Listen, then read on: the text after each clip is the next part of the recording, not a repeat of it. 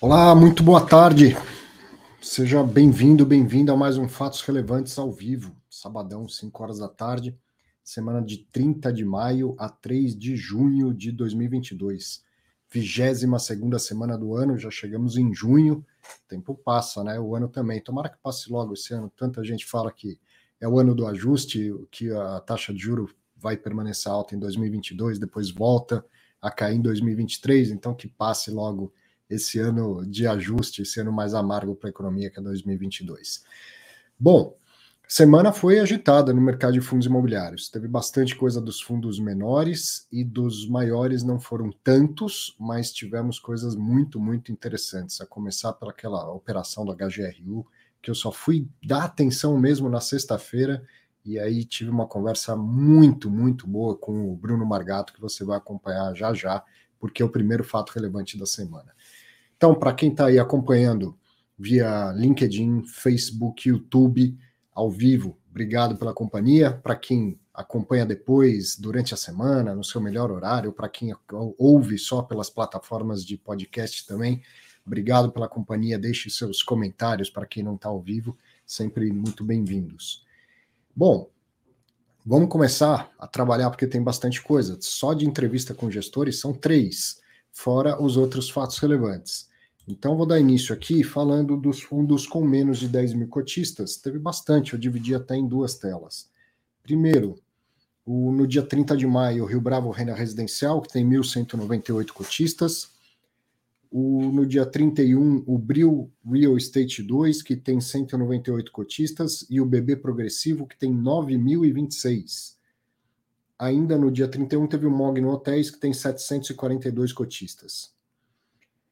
No dia 1 de junho, teve o Serra Verde, que tem 81 cotistas, o Red Recebíveis Imobiliários, com 403, e o BM Brascan Lages Corporativas, que tem 1.453.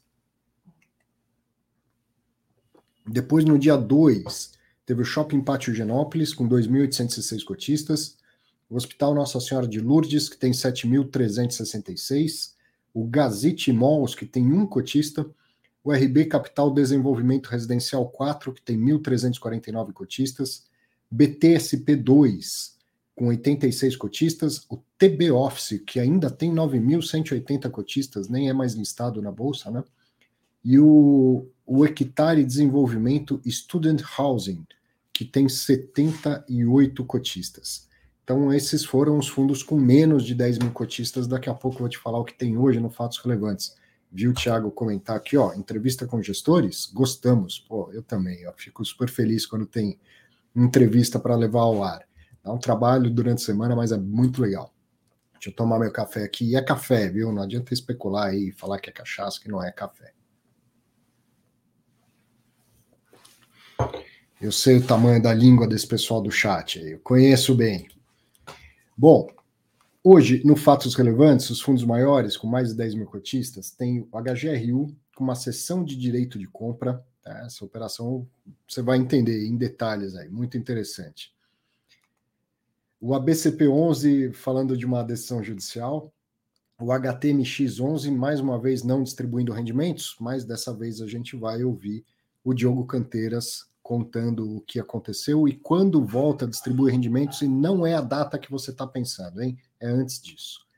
Também tem TORD 11 com reavaliação de ativos, o HCTR11 também reavaliando ativos, depois o BTCR11, que está só confirmando o preço da, da subscrição, e o MBRF11, que é o Fundo Mercantil do Brasil, é um fundo com dois mil e poucos cotistas, uma exceção à regra dos 10 mil, mas a gente vai falar, eu vou falar brevemente da proposta da administradora e depois a gente vai ter uma conversa que foi gravada com Alexandre Rodrigues, que é o gestor do fundo, explicando o que se passa, quais são as propostas, tal, a importância de, de votar e, e qual é a proposta de transformação do fundo. Achei importante, primeiro, cara, espaço aberto para o mercado, né? Mas importante, mesmo sendo um fundo com 2 mil cotistas, é um fundo que tem um histórico longo, né, de 10 anos já, um pouquinho mais de 10 anos, e é importante para a gente aprender com ah, contrato atípico, prazo longo, tal, sim, é bom, mas as coisas mudam ao longo de 10 anos e, e aí então vamos entender o que está acontecendo com esse fundo e o que, que a administradora propõe como mudança, pensando no, nos anos futuros dele, né? Isso aí.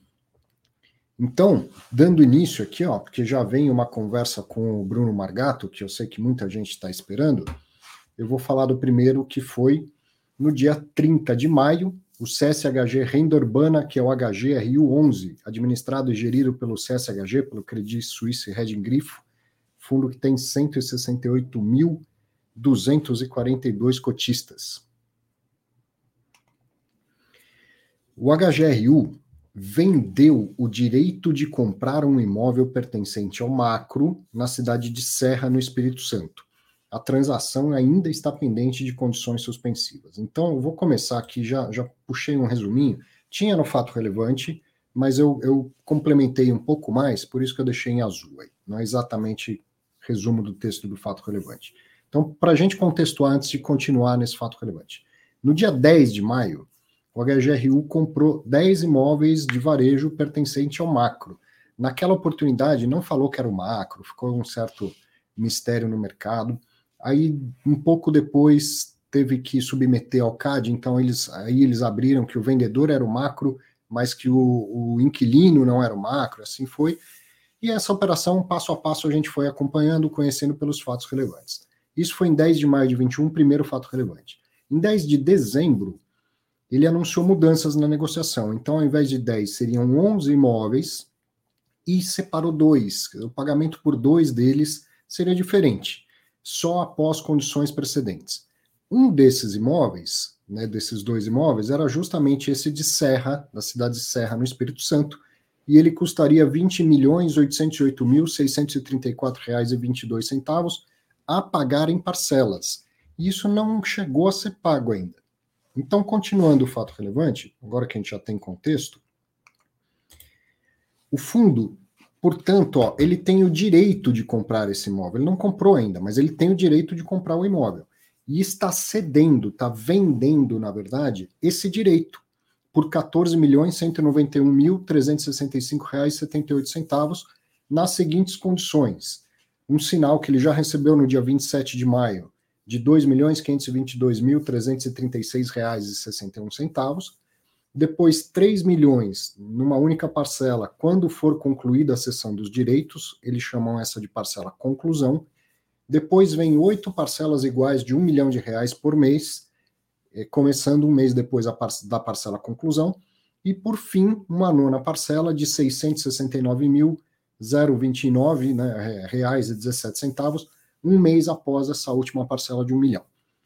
E o valor de todas essas parcelas a receber vai ser corrigido pelo IPCA desde 27 de maio de 22 até a data do efetivo pagamento de cada uma dessas parcelas.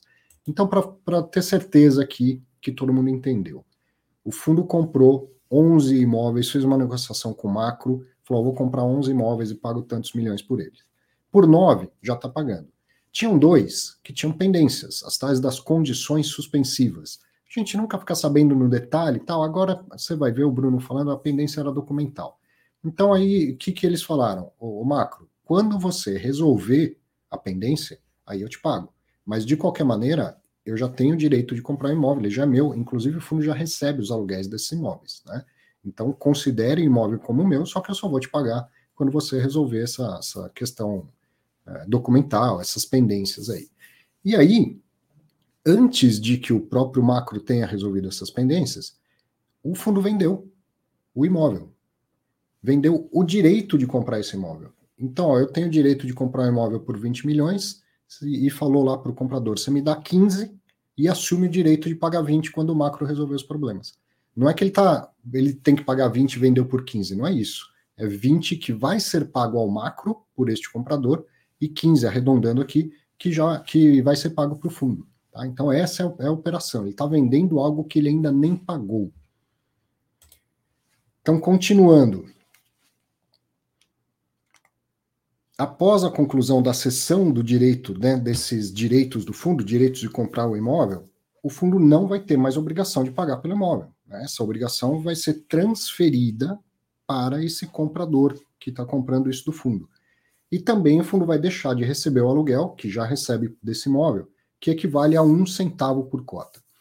O único custo com a compra foram os custos da transação, de forma que o lucro com a venda será de R$ 14.083.811,04, o que equivale a 77 centavos por cada cota.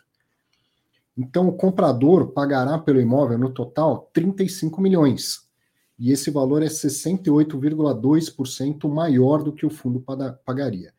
Ficou claro para você agora? O comprador aceitou pagar 35 milhões pelo imóvel, sendo que 20 para o macro, quando ele resolver as pendências, e 15 para o fundo. Certo? Então, o fundo, ele falou: eu tenho, para poder vender esse imóvel, eu tenho que pagar 20 milhões pelo macro. Então, você assume esta obrigação de pagar 20 milhões, mas para isso você me dá 15. Então, no total, o comprador está pagando 35, o fundo está embolsando 15, sem ter desembolsado os 20 anteriormente. Então, por isso, esse, esse lucro expressivo, né? Mas considerando se, se o fundo tivesse comprado, pago efetivamente, pagado, né? Ainda assim, pagar 20 vender por 35 daria um, um arredondando, né? Foi um pouco diferente disso, daria 68,2% de, de lucro. Agora, considerando que o fundo não pagou, ele gastou só um pedacinho né, de, de, de taxas, de custas, então, considerando apenas o que o fundo efetivamente gastou, a TIR, que é a taxa interna de retorno da venda, aí eu pus entre aspas, eu achei ótimo o termo no fato relevante, tem resultado infinito ou imensurável. Essa TIR daria 28.839,4%. Não é infinito, né? Mas, mas é uma TIR absurda. E da onde vem essa, essa TIR? Como toda taxa interna de retorno, considera o seu desembolso e tudo que entrou e nos prazos exatos que, que entraram. Então, a, a, o cálculo é o, o, pequeno valor que o fundo desembolsou lá em relação a custas, esses negócios, todos os aluguéis que foram recebendo ao longo do tempo e os 15 milhões que tem a receber de acordo com os prazos que tem para receber. Então, a TIR dessa operação seria algo como 28.839% ao ano. É gigante mesmo, né? Bom, é isso. Esse foi o, o, fato relevante, o resumo aqui. E vamos é, conversar com, com o Bruno Margato, entender melhor essa operação. Lógico, ele estava feliz da vida. É, não, é, não é sempre que você vê um negócio desse. E eu ainda falei na conversa, hein? não vai se acostumar, você que é cotista, porque isso é totalmente exceção. Mas uma belíssima operação, né? Estava é, contente, mas ele também está bravo aí, está bravo com o mercado, você vai ver. Deixa eu pegar o arquivo aqui da, da entrevista, acompanhe, comente, porque foi muito legal.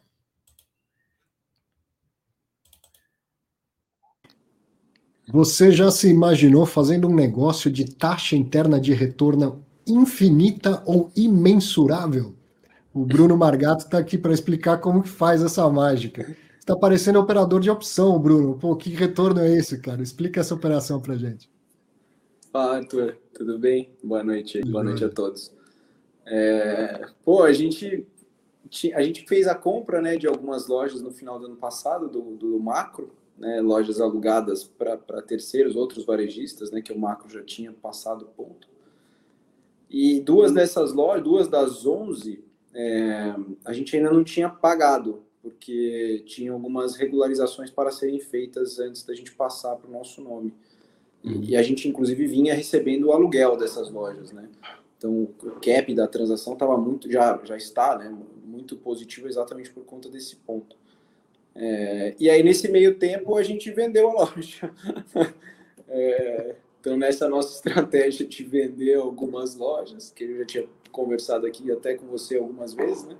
Sim. lojas que a gente vendeu da Pernambucanas, a gente vendeu essa loja que a gente tinha a compra, né? Então a gente tem um contrato de compra e venda, e o que a gente fez foi ceder esse contrato de compra e venda para um terceiro onerosamente, né? Então ele pagou para ter o direito de comprar a, a, loja que a gente estava comprando. Então ele, e ele está pagar... pagando um valor acima daquele que você tinha que pagar.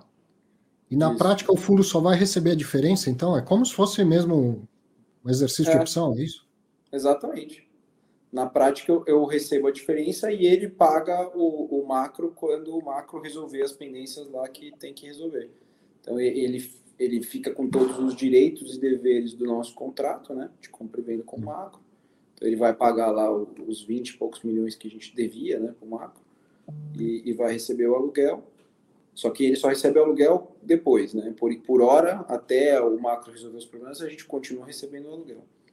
É, e a gente então, recebe a diferença, né, os 14 milhões vem, vem, vem para o fundo, o fundo não gasta nada e recebe 14 milhões mais o aluguel, né, pô, transação para o fundo sensacional.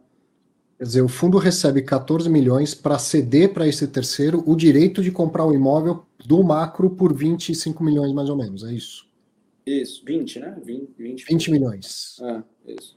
Exatamente isso. E aí, então, com isso, todo o valor que, que você recebe é lucro. É que nem vender direito de subscrição, é isso. Como teve isso custo zero de entrada, todo o valor da venda é lucro Perfeito. Lucro de 14 milhões. 14 mais o aluguel que eu já recebi, né? Que esse aluguel já foi caixa, já foi distribuído, tudo. Sim. Mas em tese, assim, o lucro dessa operação como um todo, ela é 14 mais todo o aluguel que eu venho recebendo, que eu continuo, né? Inclusive recebendo. Sim. Então, o lucro é super positivo. O cotista vai receber uns 15 milhões de reais sem por um real em risco, né? No, fim é isso. É, colocou um centavo em risco e vai, e vai é, não colocou em risco, entre aspas, né? Porque a gente já tinha um contrato aí de compra e venda assinado, né? Então tinha Sim. um capital, vamos dizer assim, reservado, né? Hum. É, mas a gente conseguiu já transacionar antes mesmo de colocar de fato o capital em risco. E aí que você escreveu que essa, o cálculo dessa tira é imensurável, porque calculando é um retorno de 28.839,4%. é, é porque aí a gente colocou os custos, né? Porque foi a única coisa que o fundo pagou da transação. Então, é, considerando, dividindo né, o custo da, da operação que a gente fez com o macro em 11, né, proporcionalmente a cada imóvel, a gente gastou né, aquele dinheiro para fazer a transação, é justo. É, e aí, os 14 mais o aluguel dividido pelo, pelo quanto a gente usou de capital, dá 28, é um retorno bem representativo. Né? No fim é infinito, né? Porque a gente praticamente não usou nada de retorno. Então, Sim. É, como eu ganhei dinheiro sem usar capital, a tira é, ela é imensurável mesmo. Não dá para é, é, é, uma exceção, né? Não é para o cotista achar que isso vai acontecer toda vez, né? Mas que, que é, belíssima operação. não, não dá para fazer isso todo dia, né? Tem que ficar bem claro.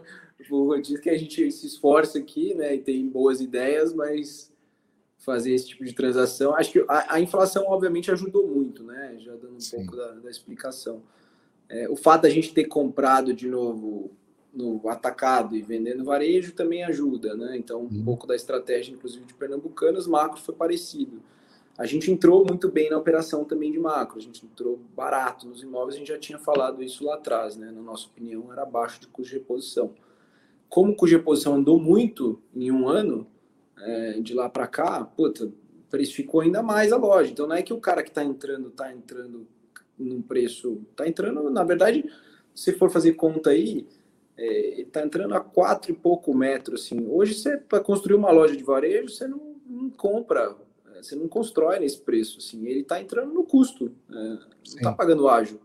É que a gente entrou muito bem, né, que a gente já tinha citado. A gente pegou um time muito bom, um preço muito bom também. Então é, a junção das duas coisas. Puta, e é aquilo que a gente vem falando, né? A oportunidade de fundo de tijolo, essa operação mostra muito isso, não só dentro do renda urbano, mas no, no negócio como um todo. Cara, a inflação andou 30%, 40%. E na prática é bem mais que isso, né? Para o setor, 30%, 30 foi o IPCA. Mas é, a construção civil foi muito acima disso. Então, a hora que você leva isso para o custo de reposição, pô, e não vai voltar, né? Então o ativo vale muito mais, né? é um dado isso, né? Assim como o dinheiro também vale menos, né? No, no caso, é, então é, comprar tijolo hoje a preços antigos, puta, tem muito upside. É isso que o povo tem que começar a enxergar que o mercado imobiliário, sem contar isso, já estava barato, é, na minha opinião, né? Obviamente. Contando ainda vem a desvalorização das cotas, fica mais interessante ainda. Ficou muito interessante, assim, tá é bizarro. Não à toa a gente conseguiu fazer essa transação. Eu, o pessoal tem que entender isso, isso é um recado. É, não é que a gente é, pô, fizemos uma transação, pô, dois mil, não é isso.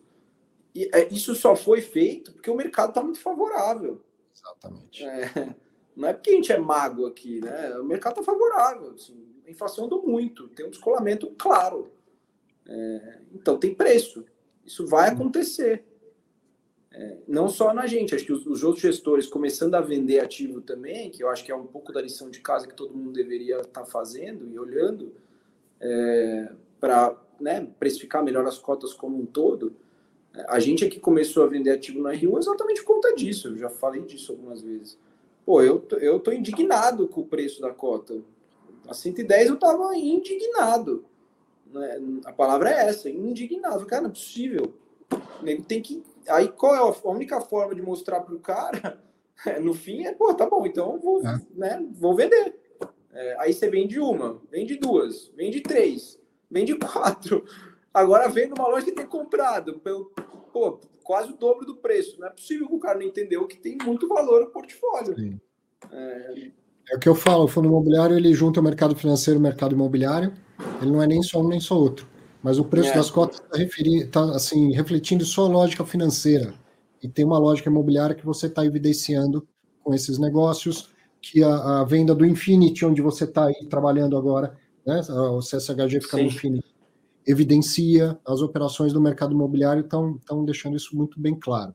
Exato. É... E no, o próprio Infinity, achou que a, a, o, o pessoal que comprou aqui o Infinity pô, são caras que conhecem o mercado imobiliário como ninguém, né? Exatamente. Estão é, falando de caras que, pô, são, os caras construíram o próprio Infinity, né? Foram eles que fizeram né, o trio. É, esses caras entendem muito do que eles estão fazendo, eles conhecem muito os ciclos imobiliários, conhecem, então assim, eles sabem o que é preço e, e, e por que, que eles pagaram esse preço? Porque eles sabem quanto custa para construir o Infinity de novo. Uhum. Né? Quanto é que foi o CEPAC? Parte desse pessoal está tá fazendo um prédio aqui na frente, inclusive. Uhum. É, parte do grupo, né? Tá, tá, a pessoal da MY está fazendo um prédio aqui na esquina. Ele sabe quanto custa, quanto custou o CEPAC, quanto custou o terreno, quanto custa a obra e quanto subiu a obra, porque está no meio de obra e com certeza está sendo impactado. Na hora que o cara faz a conta, ele fala, porra, o prédio alugado, sem custo de capital, sem nada, porque fazer um custo de uma obra, de um negócio que dura, demora 3, 5 anos, você tem que botar o custo do capital, né? O capital, seu capital vai ficar empatado cinco anos, né? Vai, vai empatando com o tempo. É, e, e, a boa parte, a maior parte, no caso de edifício corporativo, você põe antes, né? Porque você compra o CEPAC, o terreno que é o grosso, né? a obra é pouco é, frente ao, ao, ao, terreno e o CEPAC, num caso como um prédio desse. Então, o custo de construção, é, o custo de reposição, além de ser alto, ele é muito alto no início. Uhum. Demora cinco anos você deixar o negócio pronto. Depois de você comprar um terreno e comprar um CEPAC. Ou de, vamos, cinco puxado, mas vai demorar pelo menos três anos, né? Que é o tempo de, de final de obra. Aí tem o custo, tempo de aprovação. Então, se você conseguir fazer muito bem a gestão e comprar as coisas mais para o final, é, é, três anos, melhor cenário. Ou três anos de custo de capital a 14, porra, 60% do teu custo é porrada. 14 não, né? Porque 14 é o DI, custo de capital é maior que isso. Aí a notícia sai falando só do cap rate, que é a mesma coisa que a gente fala de você não pode investir olhando só para o dividend yield. Você fala, ah, o negócio foi, foi ruim, porque o cara pagou para receber um cap de 7. Mas ele está fazendo toda essa conta do passado que está fazendo e mais a projeção futura, né? Do que vem de reajuste de aluguel e tudo mais. Exato. Evidentemente que é, é um, um grande recado do mercado para todo mundo. Aí você fala, pô, mas o aluguel vai cair? Como, como que o aluguel vai cair? O, o banco aqui, o Credit Suisse, vai para onde? É. Aonde estava? Para onde a gente vai? Vai para Paulista? Vai para Chupes? Não vai, né? Vai. Para esclarecer a, só dessa operação, que a gente vê aqui o resultado dá 77 centavos por cota, mas isso vai ser diluído ao longo do tempo, ao longo do semestre, né? Você recebe parcelado e ainda mesmo que recebesse de uma vez só, você tem todo é, esse segundo semestre para diluir isso, né? Não é para ninguém que está assistindo achar que o mês seguinte vai vir um rendimento de 77 centavos acima do que, do que você já distribuiu, tá certo?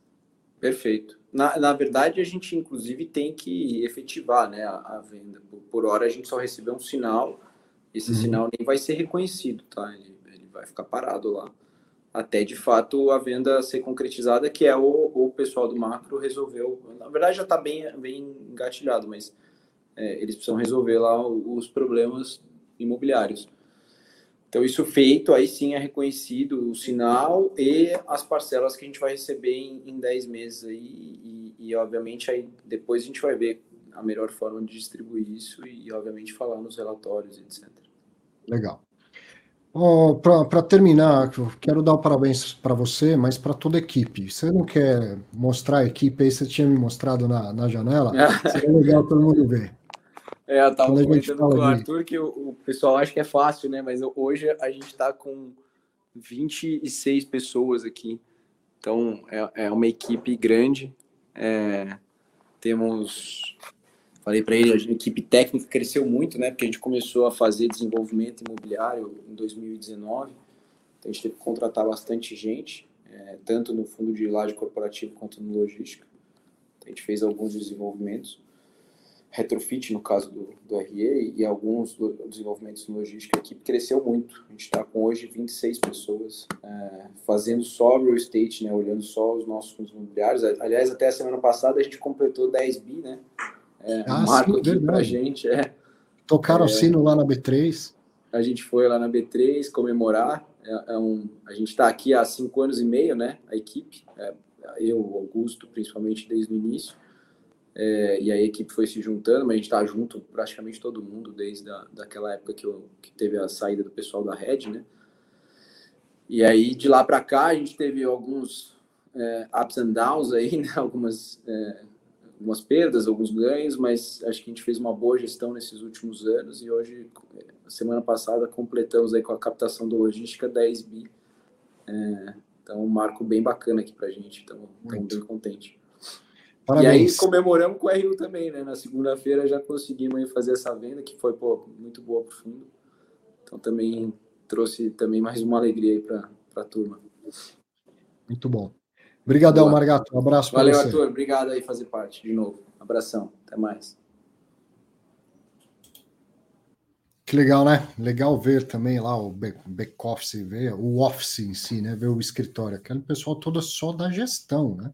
Não só do, do HGRU, de todos os fundos, mas é só da gestão, vinte e tantas pessoas. É isso que, que eu acho importante a gente ver também, né? É, tão bom quando a gente escuta o gestor, mas é o gestor e toda a equipe de gestão. Fiquei contente que, que deu certo do Margato mostrar, ainda que brevemente, o pessoal trabalhando lá. Todo, todo aquele pessoal está trabalhando por você, cotista dos fundos do CSHG. O mesmo acontece em várias outras gestoras, né? Muito bom, muito bom. Operação, assim, vi comentários, no, alguém falando, ah, tinha que ser toda vez. Não, toda vez não vai dar, né? Mas belíssima operação do HGRU. Mais uma vez, parabéns para todo mundo, para toda a equipe. Vamos andar, vamos continuar. O próximo fato relevante é do dia 30 de maio, do Grand Plaza Shopping, que é o ABCP11, administrado e gerido pela Rio Bravo, fundo que tem 19.040 cotistas. E aqui foi só uma movimentação, não, que a coisa não seja importante, é que eu estou falando de algo que ainda vai, vai durar muito tempo. Uh, o fato relevante diz que no dia 26 de maio de 22, o Tribunal de Justiça do Estado de São Paulo decidiu que não existe conflito de interesse entre a Simproptec, que é a antiga CCP, Cirela Commercial Properties. Não existe, então, conflito de, de interesses entre a Simproptec e o fundo, e com isso anulou as consultas formais que o fundo tinha feito em 2020 e 2021. Essas consultas eram para decidir, acabaram decidindo né, favoravelmente sobre a cisão parcial do fundo, deixando o, o, agora a Simproptec com uma parcela grande e relevante, que é a parcela dela, e o, todos os demais cotistas minoritários num outro fundo. Mas isso está é, travado aí por essa briga na justiça. O Tribunal de Justiça reconheceu favoravelmente ao, ao, ao pedido da Simproptec e o fundo vai recorrer da decisão. Vai longe, Tiago, esse, esse rolo vai longe. Mas, enfim, todas as questões judiciais, né, com indas e vindas, recursos, vão longe mesmo. Agora, mais um fato relevante aqui, que o fato em si é simplesinho, mas depois vem uma baita conversa boa com o Diogo Canteiras. No dia 30 de maio, o Hotel Max Invest, que é o HTMX11, administrado pelo BTG Pactual, gerido pelo Hotel Invest, fundo que tem 22.724 cotistas, 22.724, anunciou é, aquele mesmo fato relevante de todo o último dia útil de mês. Devido às dificuldades e incertezas causadas pela pandemia do Covid-19 no ramo hoteleiro e pelo fato o fundo não ter auferido rendimento caixa, não haverá distribuição de rendimentos aos cotistas nesta data. Bom, todo mês eu falo aqui, todo mês eu falo, pô, podia ter tentado falar com o Diogo Canteiras e tal. Falei. E falei de uma outra é, de uma outra forma, inclusive, porque ontem, sexta-feira, no, no Fiz em Exame, eu entrevistei o Diogo. Ficamos uma hora lá conversando, é sempre uma conversa maravilhosa. Né? O Diogo é um cara é, com conhecimento muito grande e uma generosidade muito, muito grande. Então já estou adiantando aqui um dos destaques da semana, que foi essa conversa com o Diogo. E falamos de mercado, de mercado de hotéis, e obviamente falamos do HTMX. E aí, uma das perguntas, né, eu lembro quando eu entrevistei o Diogo em 2020, ele falou: olha, eu acho que o fundo só volta a distribuir rendimento lá por novembro de 21. E no, é, lá por novembro, né? Novembro de 2020. É, só, só em novembro de 2020 o fundo para de ter prejuízo, na verdade. E aí, lógico que a coisa se estendeu muito mais, você está acompanhando, eu estou aqui todo, todo mês mostrando que não distribui rendimento. E aí eu perguntei, e aí, agora já tem outra previsão e tal, quando que deve vir a distribuição de rendimento? tem uma outra previsão e é mais otimista, mesmo que você já tenha uma outra, você vai surpreender com uma visão mais otimista. Então, o, o vídeo que eu vou colocar agora é um trecho do Fiz Exame de ontem, tá? Não fiz duas entrevistas com o Diogo, aproveitei que ele estava lá, fiz a pergunta, cortei um pedaço desse vídeo e você vai acompanhar aqui um pedaço, então, do Fiz Exame com o Diogo Canteiras.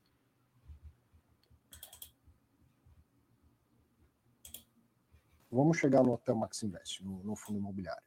Você havia explicado que a, a operadora iria bancar esse Sim. período de, de receita negativa e que depois, obviamente, o fundo teria que repor a operadora. Exatamente. Então, de novembro de 21 para cá, é só olhar o relatório gerencial, o fundo está superavitário, já está gerando mais receita do, do, que despesas. Mas esse, é, o rendimento ainda não voltou a acontecer, quer dizer, esse superávit está indo lá repor o, a operadora por tudo que ela bancou no período em que estava fechado ou com quase nenhuma ocupação. É isso? Exatamente. Você sabe que é interessante porque é, no, no, no, no, evento, no FI, né, no, no FI Summit que a gente é, esteve antes de ontem, é, uma das pessoas do, que estava participando do evento me perguntou assim, falou, pô, Diogo, os hotéis já começaram a dar dinheiro, tá? Por que, que o fundo ainda não está distribuindo, né? É exatamente isso que você perguntou. O que, que aconteceu? Dentro do fundo Max Invest, nós tínhamos vários hotéis, nós temos vários hotéis eh, geridos por diversas administradoras. Algumas administradoras, no caso da Core especificamente, nós temos um contrato de arrendamento. Então, um hum. contrato de arrendamento variável, mas é um contrato de arrendamento. Pelo contrato de arrendamento, o hotel não, não dá prejuízo, você nunca tem que aportar dinheiro no hotel a operadora coloca dinheiro, tá? E depois você tem que ressarcir a operadora, tá? E nós temos hotéis que são contratos de gerenciamento típicos, tá? Onde se faltar dinheiro, se o hotel der prejuízo operacional, o proprietário tem que aportar dinheiro, tá? Então, no Max Invest, nós temos um, um, um pouco os dois ativos, tá? No caso dos hotéis da Accor, que são contratos de arrendamento, tá? A Accor bancou o prejuízo durante a pandemia, o que foi um alívio, porque nós não tivemos que fazer nenhum aporte com os recursos do fundo. Agora, outros empreendimentos que são contratos de gerenciamento típicos, nesses empreendimentos, sim, nós tivemos que fazer aporte. Tá? É, entre os aportes que nós fizemos serem devolvidos tá, e o aporte que a Acor fez e nós temos que repagar isso, uhum. tá, você tem um período tá, onde todo este prejuízo operacional do hotel tem que ser revertido. Tá? Então, o hotel começa a dar resultado, tá? mas este resultado vai para pagar o prejuízo acumulado. Tá? É, como se isso não bastasse, esses hotéis estão dentro de um fundo imobiliário, e o fundo imobiliário em si também ele tem custos operacionais. Tá? Custos operacionais que durante a pandemia, inclusive uh, os gestores durante vários meses uh, abriram mão da sua remuneração, mas mesmo assim, tá, uma parte dos dos custos correu, tá? Isto também acumulou um prejuízo dentro do fundo. E tudo isto tem sido, uh, um, tem, tem, tem que ser ressarcido e tem que voltar até que você efetivamente possa começar a voltar a distribuir dividendos. Um, nós estamos com uma situação interessante, tá? É, a, no meio do ano passado, segundo semestre do ano passado, eu dei uma entrevista para o Baroni, tá? E o Baroni eh, me perguntou, bom, e quando é que o hotel, o Hotel Max Invest volta a distribuir? Eu expliquei essa sistemática e falei, Baroni, acho que só em maio de 2023. Esta é a previsão. Nós devemos uhum. voltar a distribuir em maio de 2023. De lá para cá, tá? É, houve alguns fatores muito benéficos para a hotelaria. Tá? Quer mostrar, inclusive, nos slides que você trouxe aí a recuperação? Ah, eu quero, eu quero mostrar a recuperação. É, é, põe, põe no é, não nesse, não nesse. Pula um, pula este. A gente volta para esse depois. Vamos ficar neste slide, tá? Esse slide aqui, tá? É um slide que nós tínhamos feito. Eu tenho como fazer a, a, a não, eu, eu vou aí, eu vou aí. Pode? Não, pode ficar aí, ó. Eu ok. aqui para você. Põe aqui. Tem o mouse aqui. Ótimo, tá? Então, este aqui, tá? É o, a, a, perspectiva de evolução da renda do fundo, tá? Isto aqui é a renda média anual por unidade habitacional, que nós projetamos no início da pandemia, quando a gente veio conversar. Isto aqui é o que a gente tinha projetado. Eu só estou apresentando este slide, tá? porque esse slide mostra um histórico longo, tá? E só para lembrar, ele começa em 2013, tá? Em 2013, nós estávamos ainda num processo de recuperação longo da hotelaria, que tinha uma perspectiva de longe, tá? A, a, a diária média, a ocupação, tinha uma perspectiva de subir bastante. Tá? Eu lembro quando a gente falou antes da pandemia. Exatamente. Você estava né? super otimista e mostrando dados para estar otimista. Exatamente. Quer dizer, o, o que aconteceu logo depois de 2013, 2014, tá? Foi que nós tivemos a crise do governo Dilma, tá? e esta recessão fez com que a demanda hoteleira, principalmente na cidade de São Paulo, caísse a esse 30%, 35%. O número de pernoites em São Paulo diminuiu 30%, 35%, o que fez com que a rentabilidade dos hotéis caísse muito, tá? Uh, e só voltou a, a, a, subir em 17, 18, em 19 a, a recuperação já estava bastante bem configurada, tá? E de 19 ela despenca com a pandemia, tá? Uh, eu só eu estava querendo dizer isso porque o fato é o seguinte, quer dizer, nós estamos falando da pandemia, mas a hotelaria já vinha de uma recessão, de uma de um uhum. período crítico. Tá? O que, que aconteceu? Deixa eu ir para a página anterior. O que está acontecendo agora? Eh, não, o que aconteceu durante a pandemia? Tá? Isto aqui. Pronto. Durante a. Bom, aqui é a véspera, né? Isto aqui é 2019. 2019, você vê ocupações do hotel, tá? 70, 72, 76%. A hotelaria estava bem, tá? ainda não tão bem quanto estava em 2013 e 2014, mas caminhando bem, e a previsão que nós tínhamos para 2020 era um ano bastante melhor do que 2019. Nós tínhamos uma projeção e que nós tínhamos feito até porque nós, na véspera da pandemia, nós, o, o Fundo Max Invest ia comprar um ativo, ia comprar o Ibis Congonhas, tá? É, infelizmente, acabou chegando a pandemia e nós não compramos ou felizmente, porque, porque ficou com caixa ficou, e acabou ficando melhor. Exatamente, tá? É, mas então em 2020, ao contrário do que a gente esperava, que era a continuidade da recuperação, caiu, tá? E aquilo que eu comentava antes, olha como foi complicado, porque aqui nós tivemos ah, o Covid, tá? Que zera basicamente a ocupação, tá? Um pouquinho mais para frente, tá? Você tem a segunda onda, tá? Aqui a uhum. gente já esperava começar a recuperar, não. Você teve a segunda onda, que foi muito complicada, todo esse tempo a hotelaria ajoelhado no milho.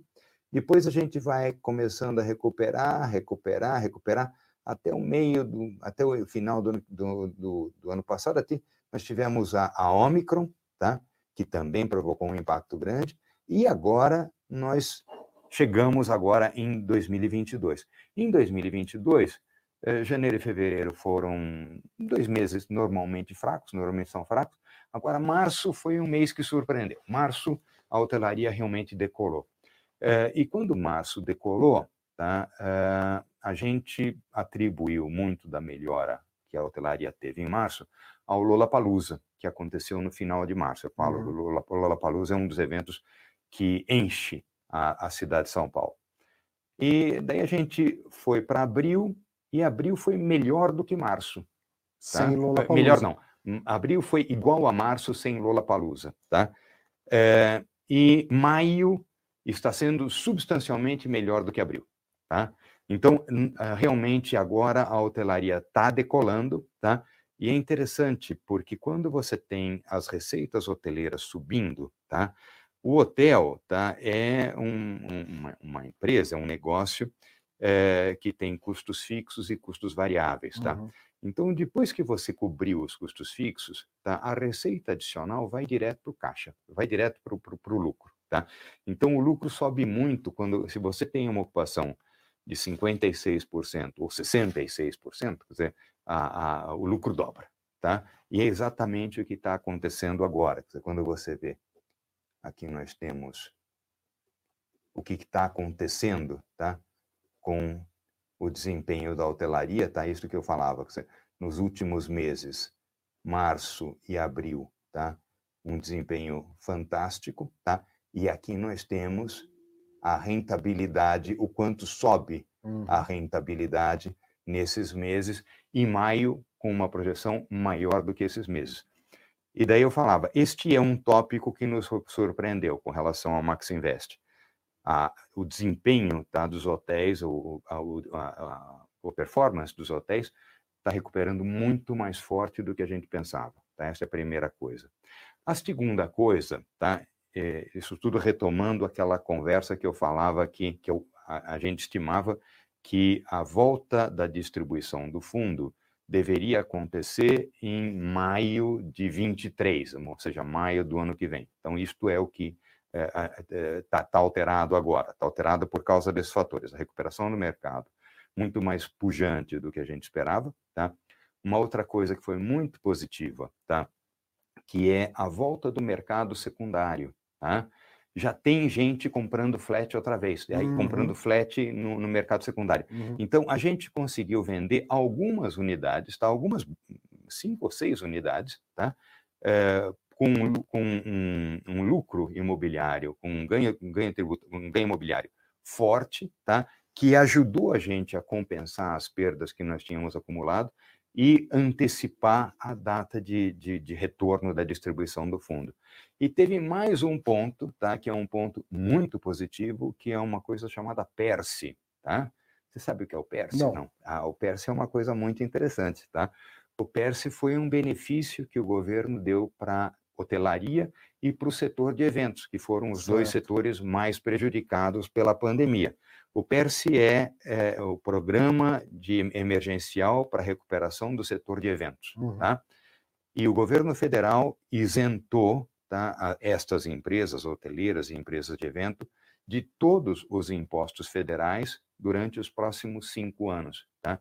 Então, durante os próximos cinco anos, nós não vamos precisar pagar PIS-PASEP, nós não vamos precisar pagar é, é, CSLL, nós não vamos precisar pagar imposto de renda, nenhum. E é, pode, pode trazer inteiro para a tela. É isenção mesmo, não está postergando, não vai ter que pagar. É, é, não, o gráfico não, a gente inteiro na tela, por favor, Fábio. É, é, é isenção mesmo, não está só postergando. Daqui é cinco anos tem que pagar os atrasados ou não? É isenção mesmo, tá? Uhum. Quer dizer, a gente, é, o, o setor hoteleiro e o setor de eventos estão isentos de todos os impostos federais durante os próximos cinco anos. Isto para a carteira do Max Invest dá um impacto de alguma coisa entre. Depende, varia de hotel para hotel, tá? Uhum. É, mas, em média, a carteira do, do Max Invest é positivamente impactada em 25% a 30% a mais na rentabilidade dos hotéis. Tá? Então, hoje em dia, você deve ter uma, uma ideia, uma previsão de que vem antes de maio de 23 o retorno dos dividendos. É, na verdade, a nossa projeção atual é que a gente volta a distribuir dividendos em setembro. Setembro, tá? em setembro agora, tá? Em setembro agora. Setembro agora. Vamos lembrar que setembro a gente distribui os dividendos que a gente recebeu em agosto, uhum. que foi da operação dos hotéis em julho, né? uhum. né? Então, é por isso que é relativamente fácil, é, tá, tá perto, né? Muito tá bom. perto, tá, tá, tá fácil tá prever. aliviado com isso tudo, né? É, eu estou aliviado porque é, muitos dos investidores do Max Invest é, são amigos pessoais, tá? É, são clientes, porque tem muitos investidores do Max Invest que são também investidores da área de condotéis e tal, que compraram condotéis lá atrás e tal. É, e todos eles me perguntam, tá? E eu fico muito feliz, tá? De que o Max Invest volta a distribuir, e mais do que isso, é, como os hotéis já vêm, digamos, distribuindo há algum tempo, tá? Não é que ele vai começar a distribuir gradativamente, pouquinho a pouquinho. Não, ele já começa distribuindo bastante, tá? Então ele já tem uma perspectiva de distribuição num patamar semelhante ao que distribuía em 19, tá? É, um, é, um, é uma, uma notícia muito boa. É, do ponto de vista nominal, tá? Sim, exatamente. em, em, termos nominais, em termos Sim. nominais, porque em termos reais nós tivemos uma inflação brutal que a gente é, a gente ainda está tomando consciência dessa inflação, né?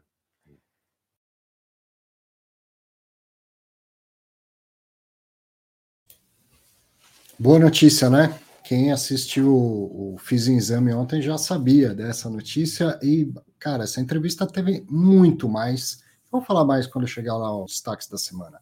Mas ouvir o Diogo Canteiras é sempre uma aula, é quase que uma obrigação aproveitar as entrevistas que ele dá. E para o mercado, para o investidor do HTMX também, muito boa notícia saber que em breve volta a distribuir rendimentos, né? Bom, seguindo, Próximo fato relevante foi no dia 1 de junho, foi o do Tordesilhas EI, o TORD 11, fundo administrado pela Vortex, gerido pela Hectare e que tem 100.216 cotistas. Reavaliação do patrimônio do fundo, dos ativos do fundo. Os ativos de desenvolvimento foram reavaliados a valor justo, e outros ativos foram remarcados nos termos das demonstrações financeiras do exercício findo em 31 de dezembro de 2021. E aí o impacto no valor patrimonial do fundo foi positivo em 11,95%. O que acontece aí? O fundo tem vários ativos diferentes, tanto tijolo quanto papel, e ativos de tijolo em desenvolvimento. Então a, a forma de, de avaliar, de calcular cada um deles é diferente. Um imóvel pronto, alugado, você faz um desconto de fluxo de caixa. Um imóvel em construção não tem fluxo de caixa, pode fazer por dois, três metros diferentes. Geralmente vai acumulando os custos da construção até que se possa usar algum outro tipo de método para é, calcular o valor justo. E os papéis vão sendo marcados a mercado. Então, o fato relevante é de uma reavaliação patrimonial, mas como o patrimônio é diversificado em ativos diferentes, ele mostra lá que uma parte foi reavaliada a valor justo, outra teve a, remarcação ao mercado. Só não entendi por que isso se refere a 31 de 12 de 2021, mas é coisa simples, o fato relevante trata de é, nova precificação dos ativos do fundo. Outro muito parecido, no dia 30 de maio, o Hectare CE, que é o HCTR11, administrado pela Vortex, gerido pela Hectare, que tem 175.943 cotistas, é, anunciou que o, o, investimento no Serra Verde, Fundo de Investimento Imobiliário, passou por uma reavaliação conduzida por um terceiro independente e que, com base na, avalia, na variação do valor justo do fundo investido, resultou um impacto de 1,18%. Tem um trilhão de casa decimal aí, não sei porquê 1,18% na cota do fundo, também na data de 31 de 12 de 2021. Foi isso aí, os dois fatos relevantes muito parecidos. Mais um, no dia 1 de junho, o BTG Pactual Crédito Imobiliário, que é o BTCR11, administrado e gerido pelo BTG Pactual, fundo que tem 12.392 cotistas, também fez um anúncio simplesinho de que não houve alteração no preço de subscrição da, da quinta emissão. O preço, então, é, fica confirmado em 95,86, mais a taxa, né, as taxas de distribuição no valor de 2,97, que equivale a 3,09%. Então, quem subscrever vai pagar 98,83, e isso é só uma confirmação de uma informação que já tinha sido dada ao mercado. Esse valor é baseado no valor patrimonial no final de fevereiro de 2022. Então, passei rapidinho, quase que num bloco só, por três fatos relevantes bem, bem curtinhos, bem simples. E dos fatos relevantes da semana mesmo foram esses dos fundos maiores. Agora a gente vai falar do Mercantil do Brasil, que é o MBRF, que é a exceção da semana, um fundo com menos cotistas, e você vai acompanhar também mais uma entrevista com o gestor, vai ver um papo até bastante detalhado com Alexandre Rodrigues da, da Rio Bravo na sequência. Então, acompanhe aqui, ó. No dia 2 de junho, o Mercantil do Brasil, que é o MBRF11, administrado pela Rio Bravo e tem 2.916 cotistas, na verdade ele comunicou ao mercado é a proposta do administrador, não foi nenhum fato relevante. Eu vou fazer um, um resumo muito, muito breve, porque a gente vai ter uma conversa detalhada com o gestor. Uh, o administrador está chamando uma consulta formal, como se fosse uma assembleia à distância, é a consulta formal 1 de 2022, com três pautas para serem votadas: aprovar a alteração do contrato de locação, alterar o regulamento do fundo e autorizar a aquisição de ativos administrados ou geridos pela Rio Bravo, ou seja, autorizar operações com conflito de interesse de compra de outros cotas de outros fundos, CRIs securitizados lá pela, pela Rio Bravo, coisa do tipo. Deixa eu compartilhar aqui a conversa que tive ontem, no final da, da tarde, com o, o Alexandre Rodrigues.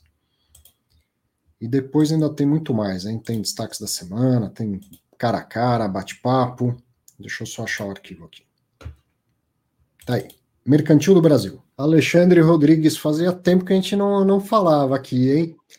Muito Verdade. boa a sua, sua participação, como sempre.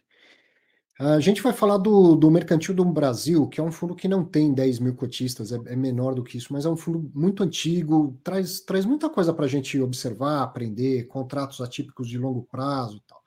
E é um fundo que está precisando também né, passar por uma modernização. Não são só os imóveis que precisam se atualizar, né? É 10 anos mais do que isso até de fundo imobiliário muita coisa mudou, muitos regulamentos hoje mais novos, mais modernos, menos travados, né? E acho que é, é o, o, momento de, de fazer essa proposta que vocês estão fazendo aos cotistas do Mercantil do Brasil, né? Legal, Arthur. Obrigado pelo convite. Sempre um prazer participar aqui do programa. É, e concordo com você. Eu acho que existem muitos aprendizados que a gente pode tirar né, desse, desse fundo, apesar de não ser um fundo grande em número de cotistas para o tamanho que o mercado chegou hoje. É um fundo bastante antigo, é um fundo que os investidores de fundos imobiliários mais antigos devem se lembrar, né, desse que já chegou a ter uma liquidez mais razoável, mas é, com o tempo, né, dado é, essas, essas travas de regulamento, a dificuldade do fundo crescer, ganhar escala, a dificuldade também do fundo adotar estratégias comerciais diferentes, é, ele, enfim, teve uma dificuldade de acompanhar o crescimento do restante da indústria. Então, a gente tá, tem um desafio agora muito grande, muito relevante em relação é, à potencial desocupação, ainda que parcial, do edifício sede, que é o principal edifício desse fundo. Então, a gente acredita que é um, um momento assim é, é, é muito oportuno para a gente é, uhum. propor uma mudança de, de regulamento, para a gente propor uma cara nova para esse fundo é, e ser um fundo que possa, sim, vir aproveitar boas oportunidades no mercado imobiliário também. Falando de histórico, para quem não, não conhece, quem está chegando mais recente no mercado, eu me lembro, eu fui cotista desse fundo, mas tive cliente que foi cotista e tal. No passado, ele, como todo fundo de contrato atípico longo, no, no começo, ele traz uma. Um, ele tem uma característica muito diferente, né? Era um fundo com três imóveis, todos eles locados para o Banco Mercantil do Brasil. E um dos imóveis eh, era, era um imóvel mais arriscado ali, que era o CPD do, do banco, não era isso? Perfeito. Tinha, tinha um centro de tecnologia, a agência bancária e a sede do banco, né, que fica no centro de BH. Esses foram os três imóveis que, que o fundo nasceu, né, que nasceram Isso. no Mercantil do Brasil. E aí esse CPD ele já ficou vago, já foi vendido, né, passando assim muito brevemente por pela história longa desse fundo, não é? Perfeito. Em 2016, é, o banco decidiu sair né, desse imóvel do CPD. Então, naquele ativo já não tinha mais nenhum período de atipicidade ou de, ou de é, garantia de permanência. Então, eles já podiam sair pagando uma multa e com aviso prévio, que pagaram certinho. é, e que já gerou naquele momento é, algum, algumas travas, né? A gente já começou a ver que o fundo teria que passar por uma mudança de regulamento bastante relevante. Por quê? O fundo não poderia alugar esse imóvel para outros inquilinos, né? É, e está certo que aquele ativo era um ativo bastante específico mesmo, né? Era um Sim. centro de tecnologia do banco, então ele era um ativo com uma liquidez menor, né, para locação. E a melhor proposta que a gente conseguiu, acabou encontrando, foi uma proposta de venda, né? Então a gente trouxe para os investidores duas propostas, na verdade. A gente recebeu uma proposta que a gente achou que o valor era baixo, a gente recomendou que não aprovasse, e aí no segundo momento a gente recebeu uma, uma proposta num valor mais justo, e a gente recomendou que aprovasse e realmente foi vendido é, o ativo em questão. E aí, desde então, desde 2016, 2017, o fundo ficou é, com somente dois ativos: a agência bancária, no centro do Rio, e a sede do banco, que fica no centro de, de BH. E agora vem uma proposta de alteração de regulamento, é, alteração até do nome do fundo, né? Eu vou colocar aqui na tela para você poder também nos, nos explicar, junto com o material que vocês fizeram. Então, você que acompanha o fato relevante tem, tem esse documento tem 68 páginas, quer dizer, depois de toda a parte burocrática importantíssima e tal, mas vem todo um racional, toda uma explicação que eu vou aproveitar aqui a, a presença do, do Alexandre para nos explicar melhor. Eu estou mostrando a capa, mas eu já vou passar aqui para o slide número 7, que tem um resumo de tudo que está sendo proposto agora, da convocação da, da GE. Perfeito. Então, acho que até antes de entrar na matéria 1, acho que vale também dar mais um, um ponto do histórico que é relevante. É, em dezembro do ano passado, né, em começo desse ano, o banco decidiu sair da agência bancária, que fica na, na Avenida Rio Branco, no centro do Rio. Então, é, desde então, naquele momento, a gente já soltou um fato relevante para o mercado, dizendo que nós iríamos propor mudanças no regulamento que a gente achava que eram relevantes. E, nesse meio tempo, o Banco Mercantil nos procurou, é, dizendo, claro, que eles têm é, uma dificuldade de ocupação, que eles estão com uma ocupação baixa no empreendimento, que eles talvez não precisam mais de toda aquela área, que eles também estão fazendo mais é, home office e que eles estão vislumbrando a possibilidade de redução é, do empreendimento. Né? Então, vale lembrar que para o edifício sede, a gente ainda tem uma garantia de permanência que vai até o meio do ano que vem. Então, dá para dizer que até o meio do ano que vem é, eles têm que pagar todos os aluguéis vigentes para sair. Mas depois disso, a, é, a gente fica com é, uma, condições mais restritivas, é, é fica mais fácil né, para o banco sair. Uhum. Então, por conta dessa, dessa, dessa chamada do banco, né, o banco chamou a gente para conversar e colocou uma proposta na mesa. Então, ele notificou a Rio Bravo, dizendo: Olha, Rio Bravo, é, tragam para os investidores do fundo essa proposta aqui, que é a melhor proposta que eu tenho. Tá? Então, uhum. Então, eles trouxeram essa proposta para a gente. E como o fundo hoje não dá mandato para Rio Bravo negociar é, nenhum dos contratos de locação, então a gente não pode mudar nenhuma, é, não pode fazer nenhuma alteração contratual sem antes é, a aprovação dos cotistas, a gente trouxe isso daqui para a Assembleia. enfim, é um, é um, tema que precisa ser aprovado por conta de uma notificação que o banco fez a Rio Bravo como administradora do fundo. Então, isso é, o que. Um fundo que é bem travado, é aquele fundo chamado de gestão passiva, vamos dizer assim, e que é uma, uma gestão que fazia, podia fazer sentido no passado, com aqueles contratos atípicos e tal. Agora, ao longo do tempo, é, é importante que agora você tenha a possibilidade de ser ativo nessa gestão, né? Perfeito. Então, no momento que o, que o fundo foi lançado, em 2011, era um outro momento de mercado, o entendimento sobre o produto era outro, é, então a gente vive um momento hoje de fundos imobiliários muito diferente do que a gente vivia lá atrás. Então a gente acha que faz sentido atualizar o regulamento do fundo para as melhores práticas de mercado que a gente tem visto hoje em dia, né? É, e principalmente porque os desafios são relevantes, né? São desafios Sim. razoáveis que a gente tem, principalmente com a sede, que é um ativo grande. Depois a gente fala um pouco para frente.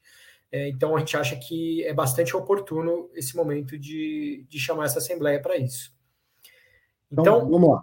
Está na tela aí para você falar da, da, convocação. Então, são três é, matérias que os cotistas podem se posicionar a respeito, né? Que a gente acha muito importante a participação de todos, né? A gente sabe da audiência que tem aqui, é, de todos os investidores que têm posição no fundo. É, então, acho que o primeiro pedido é que participem, né? É, ainda uhum. que concordem ou não com a gente, o ideal é a gente ter é, uma participação boa para a gente entender o que, que, os investidores também estão pensando. Essa é a nossa opinião do que, que é melhor fazer, mas é, claro, a gente respeita todo o processo, né? E, e, no final das contas, os ativos são dos investidores, a gente está aqui prestando um serviço, a gente quer o melhor para o fundo e a gente está propondo, propondo o que a gente acha que é melhor para o fundo, né? Respeitando, claro, as opiniões de todos. Mas são três matérias que a gente vai propor, alteração.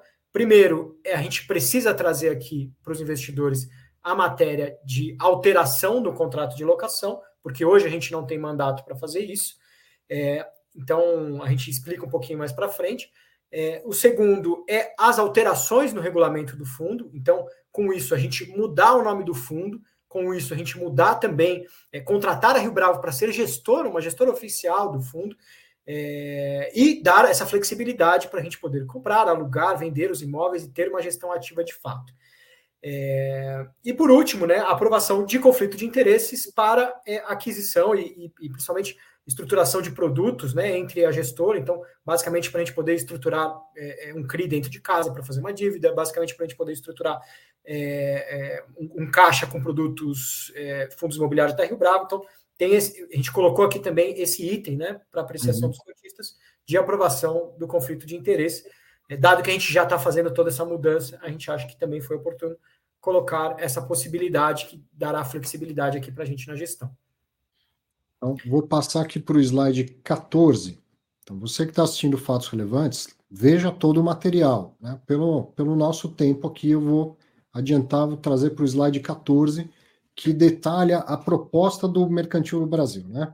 Perfeito. Então, a notificação que o Banco Mercantil mandou para a gente é, passava as seguintes diretrizes. Então, primeiro, eles querem dividir o que, que é a agência, né? Então, vale lembrar que esse edifício sede do banco, ele tem uma agência no térreo, e o uhum. banco quer ficar com essa agência, e inclusive o banco quer prorrogar o tempo de permanência garantida, né? Ou seja, é, a, essa agência teria como se fosse um contrato atípico, né? É, até julho de 29, né? Ou seja, eles, eles garantem que eles realmente vão ficar com a agência uhum. é, que, é, que fica no primeiro subsolo e no primeiro pavimento. Já no, no edifício sede, é, eles querem ficar somente do décimo pavimento até o décimo primeiro pavimento. Tá? Então, eles vão reduzir a ocupação deles em praticamente na metade do, no, no que, enfim, na, na, parte de escritórios corporativos. Então, com isso, o fundo ficaria com uma área vaga é, nesse ativo de mais ou menos 6 mil metros. Tá? É, para o caso do edifício sede, o banco não propôs permanência de garantia, ou seja, passa a ser um contrato típico é, com a multa de saída que a gente tem hoje. Né? Ou seja, é, isso é o que o banco está propondo para os investidores do fundo, é, sem, enfim, é, é, emitir a, a, nossa opinião aqui ainda. Então, é, é, é, isso que eles estão propondo que se faça. Tá? então, o aluguel do edifício sede ficaria em mais ou menos R$ reais no metro, e o aluguel da agência, 30, quase R$ reais no metro quadrado. Tá? É, e aí, com isso, já de cara, o prédio precisaria passar por toda uma transformação. Então, precisaria ter uma administradora própria para o edifício, é, a gente precisaria pensar no acesso do banco, ter outros locatários lá dentro. É, certamente, o edifício vai precisar de uma reforma para conseguir atrair novos inquilinos, porque a gente está falando de um edifício classe C, que não tem ar-condicionado central, é, que tem especificações técnicas mais antigas, é um prédio de mais de 40 anos. Então, ele precisa, na nossa visão aqui, mesmo que ele seja um escritório corporativo, que não precise mudar o uso dele, é, ele precisa realmente passar por uma reforma e passar por uma, uma transformação imobiliária para a gente conseguir ter extrair o melhor valor aqui desse ativo, que tem uma boa localização no centro do Rio, é, mas a localização, a localização, também tem desafios, porque como todos os centros das grandes metrópoles, também é, existe, existe problemas de é, é, de segurança, enfim, é, é, que existe lá também. Não é no centro de BH? Isso. No centro de BH. Você está falando Rio de Janeiro, eu sei por quê. Porque é a praça ou a rua Rio de Janeiro. Isso. Já passei por lá. Já passei por lá. Então, Agora, quem é de BH já vai estar escrevendo aí no chat se é praça ou se é rua, mas é, é Rio de Janeiro. Uma vez eu fui dar aula em BH, e aí tô, eu sou um baita de um perdido, Aí eu tô passando assim, vi uma placa, praça ou rua, não me lembro, Rio de Janeiro. Falei, caramba, tem um fundo imobiliário por aqui. e aí fui lembrar que era o Mercantil do Brasil e tal. Mas é, é, é centro de Belo Horizonte. É verdade. E, e acho que para o cotista saber também que pode confundir. O fundo tem um ativo no Rio de Janeiro, que fica na Avenida Rio Branco. E ele tem um ativo no centro de BH, que fica na rua Rio de Janeiro. Aí. Então pode confundir, realmente. É, então, assim, é, é basicamente isso, tá? Que o banco trouxe aqui para os investidores do fundo mercantil e que tá, a gente colocou aqui em aprovação conforme solicitação do banco. Então, agora, agora eu fiquei confuso também. Qual é a agência que ele quer manter? É, é em Belo Horizonte ou é no Rio de Janeiro? É, a agência do Rio de Janeiro, ele já decidiu sair e já está cumprindo o aviso prévio. A agência ah. que ele quer manter, dentro do edifício sede, existe a agência matriz, que é a certo. agência número um do banco. Essa agência eles querem ficar, tá? Não é a agência do Rio de Janeiro, é a agência que fica... De BH, que fica lá na rua Rio de Janeiro. Perfeito. E, e acima da agência tem o prédio, que hoje eles ocupam, ou pelo menos pagam aluguel pela ocupação total, e a proposta é de basicamente devolver metade do prédio e, e continuar ocupando só metade. Perfeito. Então eles querem devolver metade, reduzir o aluguel ainda por metro quadrado, e essa foi a proposta que eles trouxeram aqui. Então, eu vou seguir aqui mais alguns slides. Vamos para o 17 slide que fala da, da, proposta agora da gestora, né? Até de mudança de nome e tudo mais. Perfeito. Então, é um pouco de tudo isso que a gente estava falando, né? Esse fundo tem uma gestão que é passiva, é uma administração fiduciária. Então, o nosso papel Rio Bravo nesse fundo, a gente não tem um mandato para negociar aluguel, por exemplo, com o Banco Mercantil, a gente não tem um mandato é, para comprar, para vender imóveis. Tudo isso precisa passar por apreciação dos cotistas em assembleia é, o que traz, obviamente, é, uma dificuldade na, no direcionamento e na gestão né, desse, desse fundo. É, esse fundo não pode alugar nenhum dos imóveis para nenhum inquilino que não seja o banco mercantil. É, também é uma outra trava bem relevante no regulamento. É, e a gente está propondo que isso fique no passado. A gente está propondo transformar tudo isso, transformar num fundo de gestão ativa, contratar a Rio Bravo para ser gestora do fundo, mudar o nome do fundo para FII Rio Bravos Oportunidades Imobiliárias. E através desse veículo, a gente acredita que conseguirá encontrar também outras oportunidades no mercado imobiliário, que existem de retrofits, que existem de, eh, de eh, desenvolvimento, que existem de possibilidades de transformação de um ativo, e a gente tem experiência que a gente fez isso no renda corporativa, no renda logística, no renda residencial. Então, é, a ideia é que esse veículo concentre oportunidades que têm um pouco mais de risco, né? Claro, tem desenvolvimento, tem é, é, toda a revitalização do ativo, é, mas que também tem mais retorno. Né? Então, é, é isso que a gente está propondo aqui.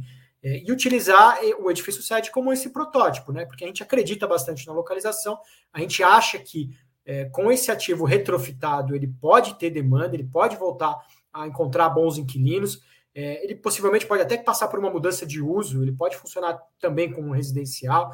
A gente sabe de três outros prédios corporativos que fizeram mudança para residencial lá em BH, no centro de BH, principalmente por conta da alta vacância, redução de preços. Então, é, é um tipo de oportunidade que, que dá para a gente trabalhar aqui. O fundo é negociado a 3 mil reais o metro quadrado, então ele, ele tem um potencial de crescimento, na nossa visão, de preço por metro quadrado aqui, com uma revitalização e a venda dos ativos no mercado. Então é isso que a gente está propondo: ser um fundo que tem uma tese é, de um pouco mais de risco, um pouco mais de retorno, buscando revitalização de ativos, e o primeiro deles vai ser é, o edifício sede lá no centro de BH. É, é isso que a gente quer propor aqui para os investidores do fundo. A gente, a gente acha que esse, essa é a forma que o edifício sede consegue extrair é, o melhor valor, na nossa opinião. Tá? Vou passar mais um slide aqui, vou para o slide número 20 faz Perfeito. mais uma vez uma comparação de como ele é hoje e como pode ficar se aprovada essa proposta, né? Perfeito. Então, é, hoje o fundo é 100% gestão passiva, né? É, limitada a alocação com banco mercantil, com uma taxa de administração condizente a um fundo de gestão passiva. É, a nossa proposta é aumentar a taxa de administração, dado que a Rio Bravo seria contratada para fazer a gestão ativa desse empreendimento né, e desse fundo. É, e também, claro, é, colocar uma taxa de performance, então essa taxa de performance é em cima da compra e da venda dos ativos, né? É, ou seja, uma performance do lucro que a gente tenha numa eventual alienação desses ativos, é, e também o capital, o capital autorizado que busca a gente ganhar é, essa flexibilidade para crescer o fundo e para continuar buscando bons negócios aqui ao longo do tempo. Tá? Ainda que a gente saiba que o mercado hoje tem é, as suas dificuldades de crescimento, dado todo o cenário macro de juros que a gente tem visto. É, a gente acha que, uma vez que a gente está mexendo no regulamento agora, a gente acha que são itens também importantes, ainda que a gente não vá usar agora, são itens importantes para a gente já deixar aprovado. Ou seja, a ideia é tornar a gestão de fato ativa a tal ponto que, uma vez aprovado, aí vai caber a gestão pensar: é, vendo o imóvel, liquido fundo, ou cresço este fundo e faço dele um fundo de, de oportunidades com, com um nicho diferenciado, com um nível de risco-retorno diferenciado. Perfeito, exatamente, Arthur. É, a gente acredita né, que esse é o formato que a gente consegue extrair melhor valor dos ativos que tem no fundo hoje, é, transformando ele em um fundo para aproveitar esse tipo de oportunidades e fazer desse ativo o primeiro, é, onde a gente acredita que consegue um potencial, uma melhora relativamente alta no potencial de metro quadrado é, na venda desses ativos lá na frente. Então, esse Você é o. Falou, lá no começo, que uma das, das mudanças é tornar a Rio Bravo efetivamente gestora do fundo. Hoje a Rio Bravo tem um mandato só de administração, é isso?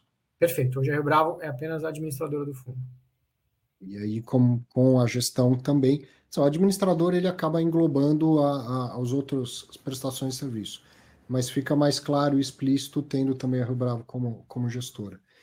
Para a gente terminar, quem está assistindo, é cotista do fundo, vai votar e cara, vote como você achar melhor.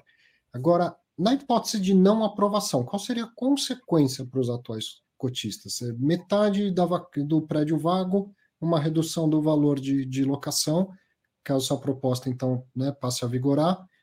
É, qual seria o futuro do fundo se a, se a proposta não for aprovada? Perfeito. Acho que esse, esse é um tema bem importante também, Arthur. É, primeiro, assim, a gente não é, obviamente, o dono da verdade, a gente está fazendo aqui uma proposta, e acho que eu, eu, você comentou é importante. Independente se for votar a favor ou contra, é importante que os cotistas se manifestem é, para a gente saber, enfim, o, o, qual é o caminho né, que a gente é, a, que os cotistas estão vendo né, para seguir para o fundo. Então, é, o mais importante é ter a participação de todos. É, mas caso a nossa proposta aqui não seja aprovada, é, não tem problema nenhum. A gente vai continuar como administrador do fundo, a gente vai continuar seguindo como todos os ritos do regulamento que seguem hoje. Ele, o fundo vai continuar não podendo alugar para nenhum outro inquilino que não seja o banco mercantil, mas a gente vai seguir exatamente o mesmo rito que a gente seguiu no centro de tecnologia que a gente vendeu em 2016, 2017. A gente vai colocar os ativos a mercado, recebendo as propostas, a gente leva para os investidores, para os investidores eventualmente aprovarem ou não, né? É, a, a, venda dos ativos e, se for o caso, vende possivelmente liquida ou não vende, e aí fica então, a cargo dos investidores tomar essa decisão. Seria uma estratégia tentar vender os andares que ficarem vagos, então. Exatamente. A gente coloca, claro, se tiver proposta para os andares, a gente leva para apreciação, se tiver proposta para o prédio inteiro, a gente leva para apreciação. Então aí fica a cargo dos investidores decidirem. Legal. Alexandre, brigadão, viu? Obrigado, Arthur. Sempre um prazer participar aqui. Muito, muito feliz. Obrigado pela, pelo convite. Valeu, um abraço. Valeu, um abraço. Tá aí, mais uma participação de gestor, sempre importante, né? É uma coisa que eu percebo, eu tô ficando velho também, né? Infelizmente. Felizmente, tem, tudo tem um lado bom. Dez anos passam, dez anos passam, passa assim, ó, rápido, né? Então, a gente está falando do, de fundos, o MBRF, como tantos outros, que foram feitos lá no passado numa outra realidade de mercado completamente diferente. Por exemplo, essas cláusulas eram uma, uma ânsia dos bancos de defender suas agências. Essa agência é minha, não quero ninguém lá dentro. Cara, hoje a maioria dos bancos está vendendo agências, diminuindo agências e tal, né? É, é, dez anos passam rápido, mas muita coisa acontece em dez anos. A indústria de fundos imobiliários era muito menor, muito menos investidor, menos, menos, menos é feio, né, cara? Menos gestoras, é, contratos, é, regulamentos que eram refletiam a realidade daquela época. Então, passado esse tempo todo, muda o contexto tanto da indústria quanto do mercado imobiliário como um todo, né? E aí, bom, tem que o administrador, o gestor e os cotistas que permanecem no fundo tem que enfrentar essas mudanças de tempo em tempo.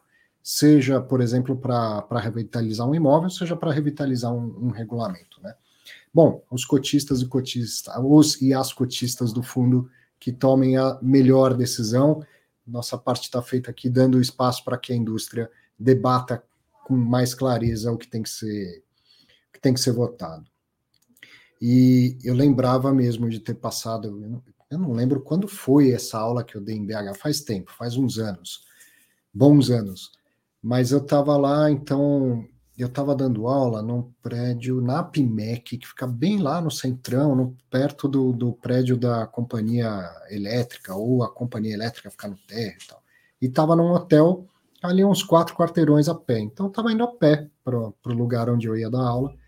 E atravessei. A minha confusão se é rua ou praça é porque, confirmem aí os, os colegas que estão assistindo que são de BH, é, tem uma praça ali, né? Então deve ser a, a, rua que deve ser a rua Rio de Janeiro, mas tem uma praça ali, uma parte com, que, grande que, que é só para pedestre. E aí eu vi lá a, a, placa, a rua Rio de Janeiro, falei, caramba, mas tem um fundo imobiliário aqui. Aí vi a placa do Banco Mercantil do Brasil, aí lembrei e tal.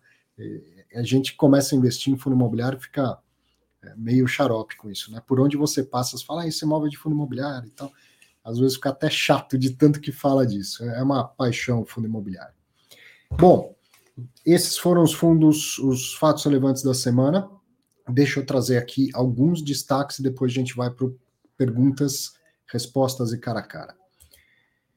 Des, destaques da semana, eu vou trazer três. Primeiro, esse aqui que foi a conversa de ontem lá no Fiz Exame com o Diogo Canteiras, uma baita de uma conversa boa, não deixe de assistir. Você viu aqui um trechinho que diz respeito ao, ao Hotel Max Invest, mas eu conversei com ele muito sobre o mercado imobiliário, o mercado hoteleiro, né? E uma das, das dúvidas que eu aproveitei para tirar é sobre os multipropriedades. Tá? Não, não tem um fundo imobiliário de multipropriedade, mas tem muito CRI dentro de fundo de papel e principalmente dos high yield, que securitiza a operação desses hotéis multipropriedades, como os, os gringos chamam de time sharing. Então, aproveitei o conhecimento do Diogo Canteiras desse mercado de, de hotelaria para perguntar um pouco mais sobre como funciona, quais os riscos, quais as oportunidades do, do multipropriedade. Então, assista o, o, programa todo depois lá no YouTube da, da Exame, que vale muito a pena, da Exame Invest, vai valer muito, muito a pena.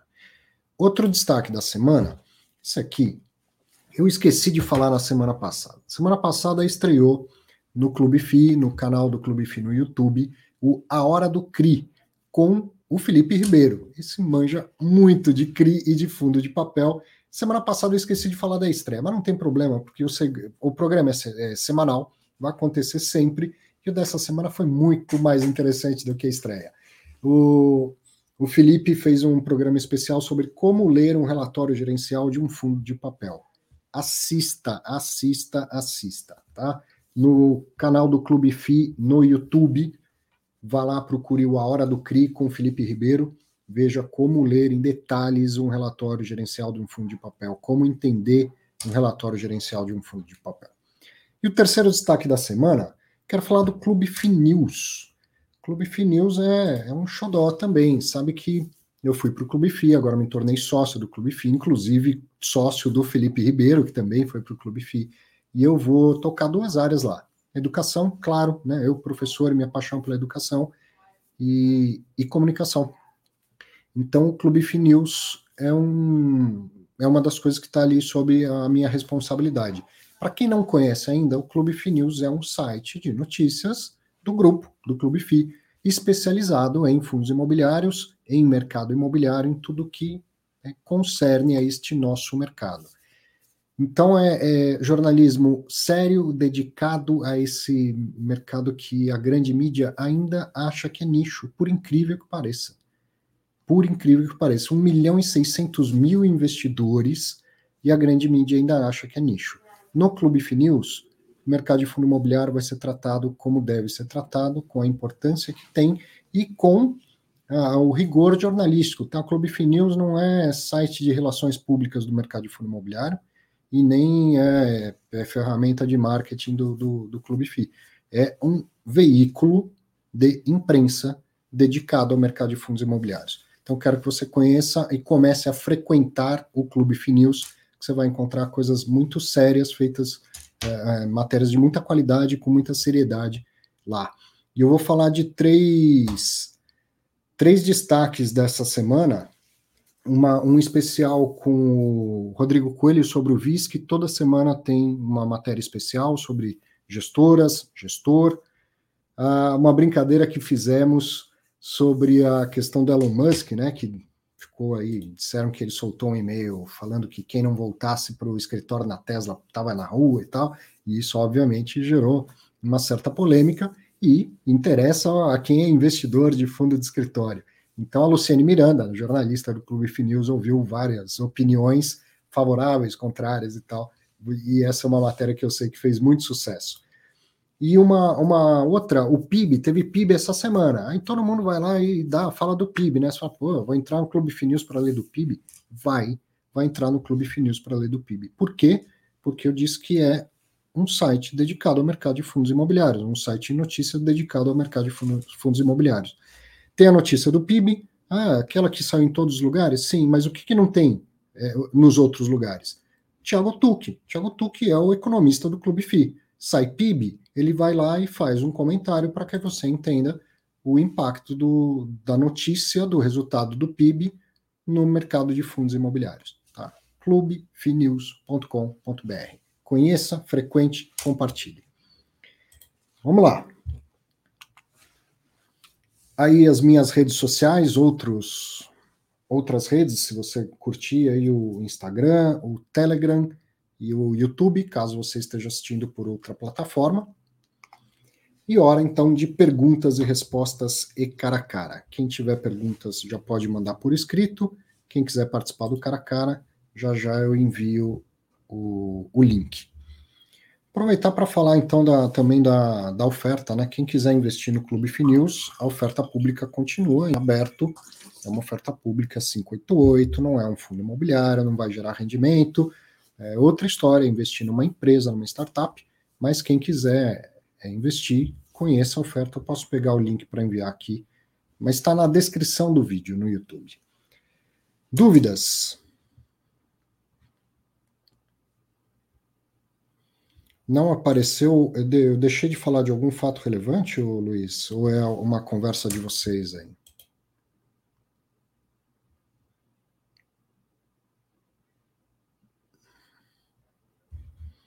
Deve ser essa praça mesmo, Antônio. Deve ser.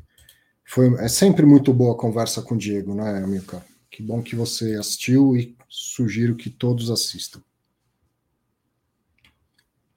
380 pessoas ao vivo. Agradeço, mas onde estão os comentários, as dúvidas? Ou está todo mundo esperando para participar do cara a cara? Deixa eu colocar o site aí.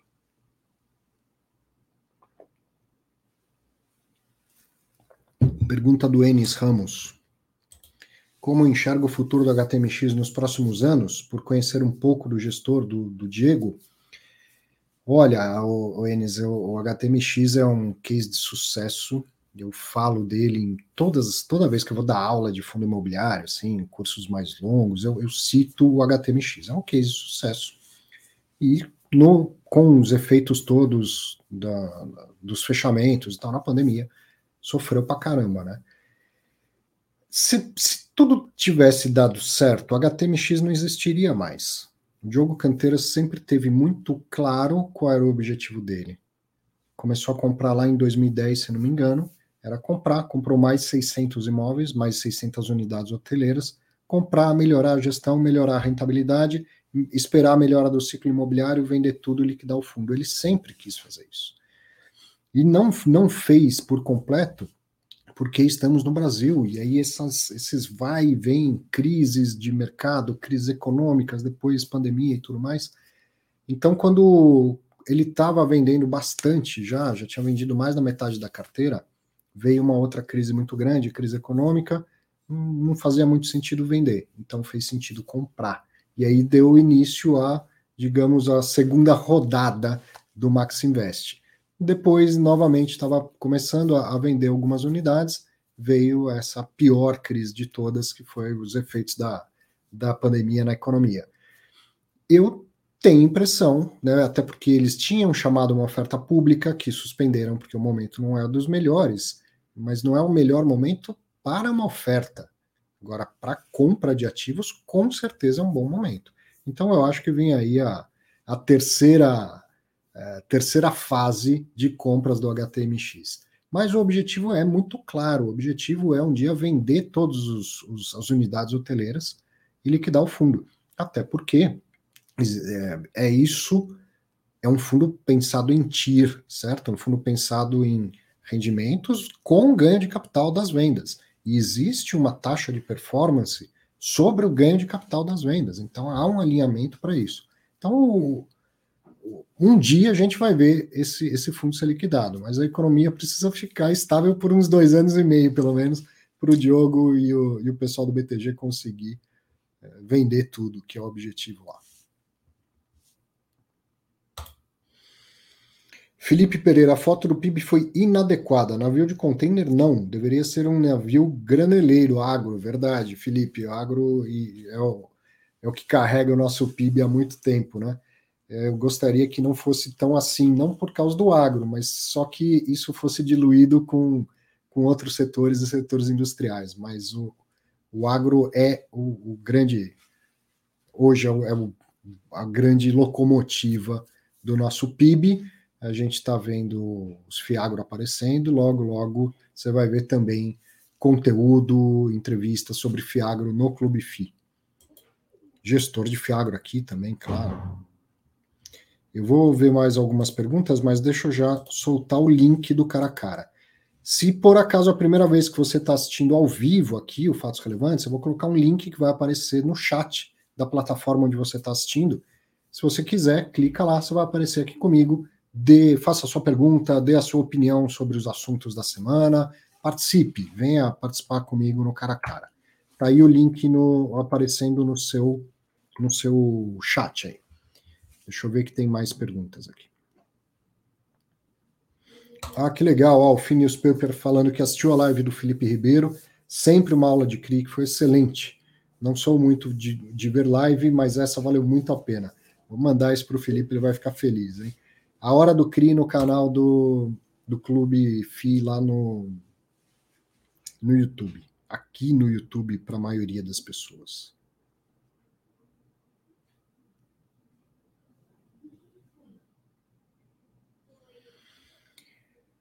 Algumas perguntas por escrito. Leandro Souza, quando vendo um direito de subscrição de fundo imobiliário, devo recolher 15% de R, correto? Porém, qual o código para gerar a DARF? 6015 também? Leandro, é o seguinte, o código é 6015, não tem discussão. Você, ou, recolher 15% de imposto de renda, eu não posso afirmar correto ou incorreto, mas eu penso diferente. No seu lugar, eu recolheria 20%, tá? É um direito de subscrição de cota de fundo imobiliário. Sei que tem entendimentos contrários, inclusive da, da Alice Porto, que é uma autoridade, sabe o que fala, estuda muito, mas neste caso específico é também uma opinião da Alice, não é algo que está claro decidido pela Receita Federal. Então eu, eu recolheria 20%. Qual é a minha opinião? Qual é a minha linha de raciocínio? É um princípio claro do direito que o acessório acompanha o bem principal. De onde surgiu este direito de, de subscrição que você tem? não é da propriedade de uma cota de fundo imobiliário? Então, esse é o bem principal. A tributação de ganho de capital aqui não é de 20%, então qual vai ser a tributação do bem acessório, que é o direito de subscrição de uma cota de fundo imobiliário? Na minha opinião, 20%. Então, se é 15 ou 20, deixo com você para decidir, mas o código do DARF sim é 6015 e faz tudo junto, tá? Valério, boa noite, tudo bom? Boa noite, tudo bom, professor? Como é que Tudo tá? Jóia. Tudo jóia. Então, hoje eu entrei para ouvir bastante pessoal aí falando do HTMX, acompanho ontem a live do Diogo, já, te, já venho copiando ele há um tempo, porque. E aí queria falar um pouquinho do fundo né, do HTMX, né? Porque eu tenho esse fundo desde 2013. Né? Então, ouvi o pessoal é, conversando aí, entendendo, olhando assim, pô, é hora de comprar, é hora é, de, de retomada dos hotéis. Então, assim, eu acho que assim, a dica que eu falo, é, o Diogo Canteira é, é, uma autoridade, conhece muito, faz uma boa gestão. Sim. E a pessoa tem que entender, é justamente o que ele mencionou, é um fundo que tem pensamento em TIR.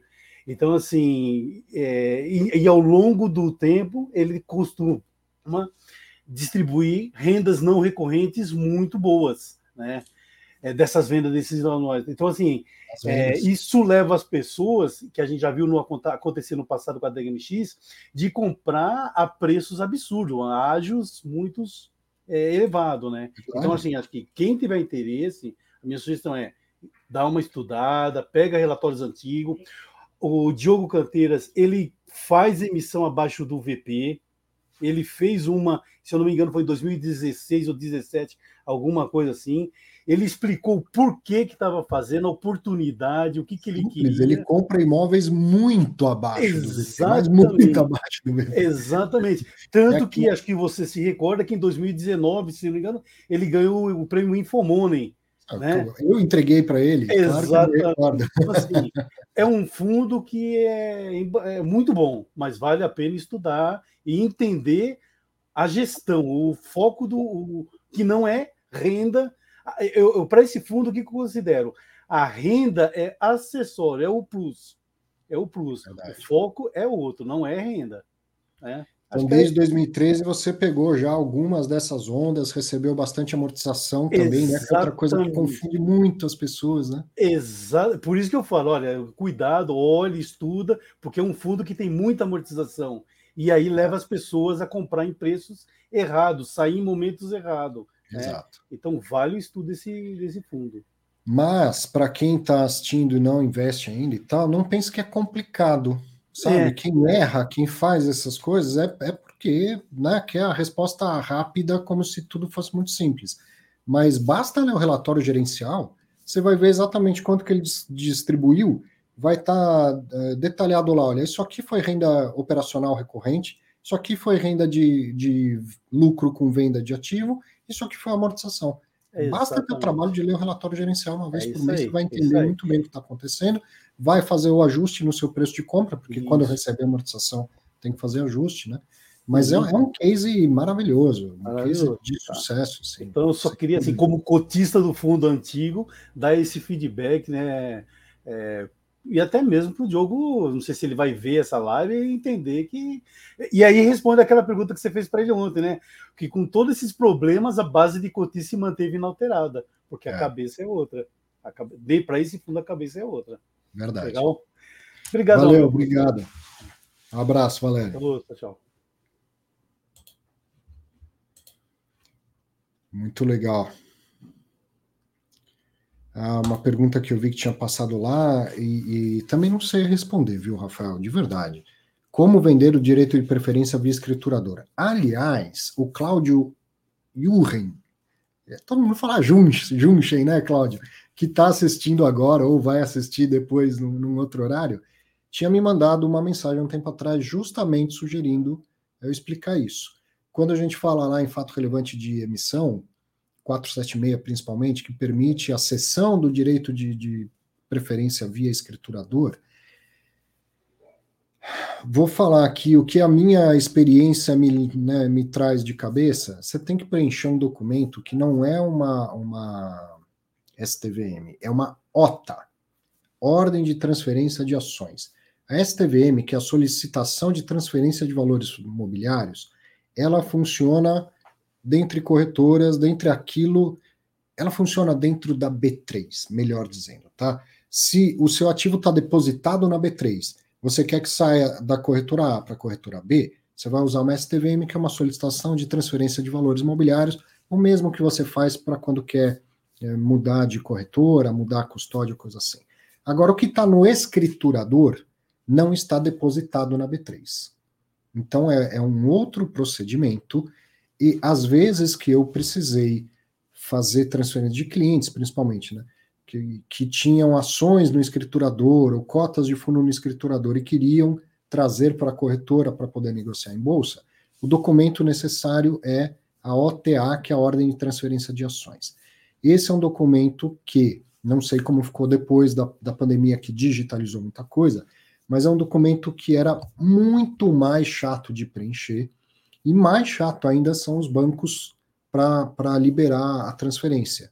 Tá? Os caras ficavam lá, eles queriam é, reconhecimento de firma, não todos, mas o Bradesco, eu me lembro, tinha que reconhecer firma por autenticidade, que é aquela que você tem que ir até o cartório e assinar na frente do cartorário, aquela coisa toda. Por quê? Porque também no passado houve casos, que não posso afirmar que sejam fraude, mas que o dos famosos telebristas, assim, gente que, é, de uma forma aí sim fraudulenta, porque essa informação não é pública, tinham acesso à lista de acionistas de Telebrás, de Eletrobras, que são, no passado, teve planos de expansão e muita gente. Você comprava uma linha telefônica, olha como eu estou falando de coisa antiga, né? Você comprava uma linha telefônica e recebia ações, era um plano de expansão. Uh, teve da Eletrobras muito antes ainda, não me lembro exatamente o que, que você tinha que fazer para receber essas ações e tal. E aí um monte de gente recebeu e nem sabia que elas existiam. Então o pessoal uh, conseguia uma lista desses acionistas, ia batendo de porta em porta e falava: Fulano, o senhor tem ações da, da Telebrás, e olha, elas valem 5 mil reais, eu compro do senhor. Pô, o pessoal ficava feliz na vida, 5 mil que caiu do, do, do céu. Só que elas valiam 15 mil em bolsa.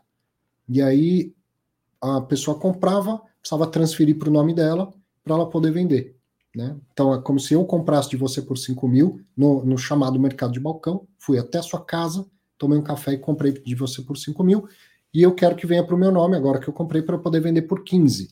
E para fazer essa transferência, essas ações não estavam em corretora, estavam no escriturador, precisava preencher uma ordem de transferência de ações.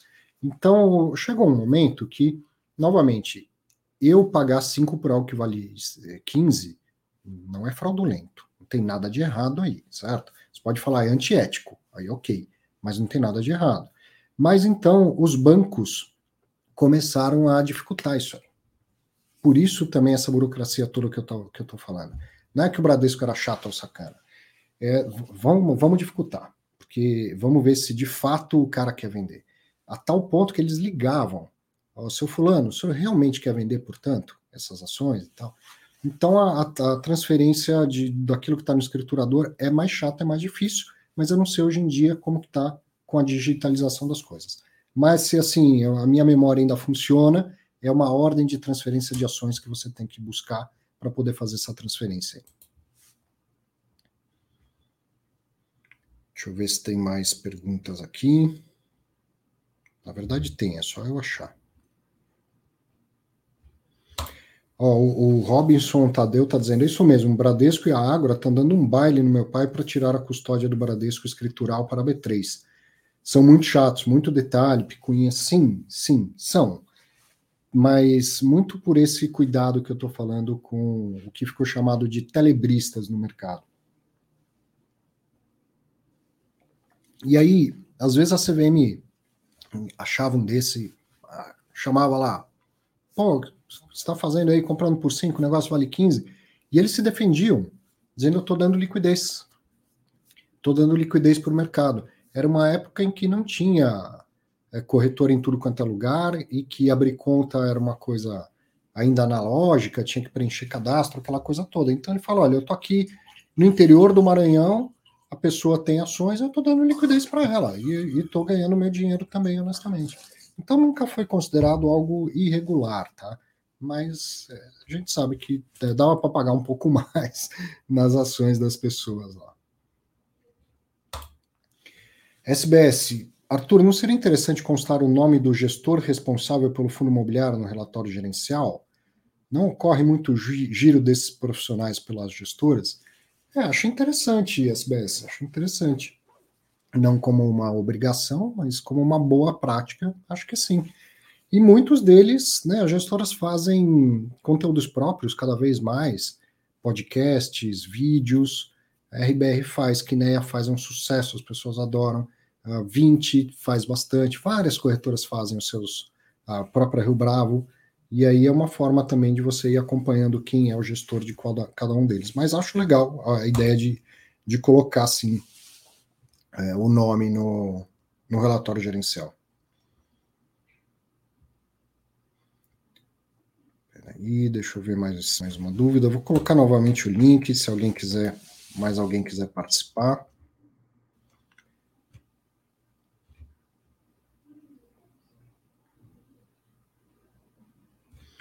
Pergunta aqui do Toninho.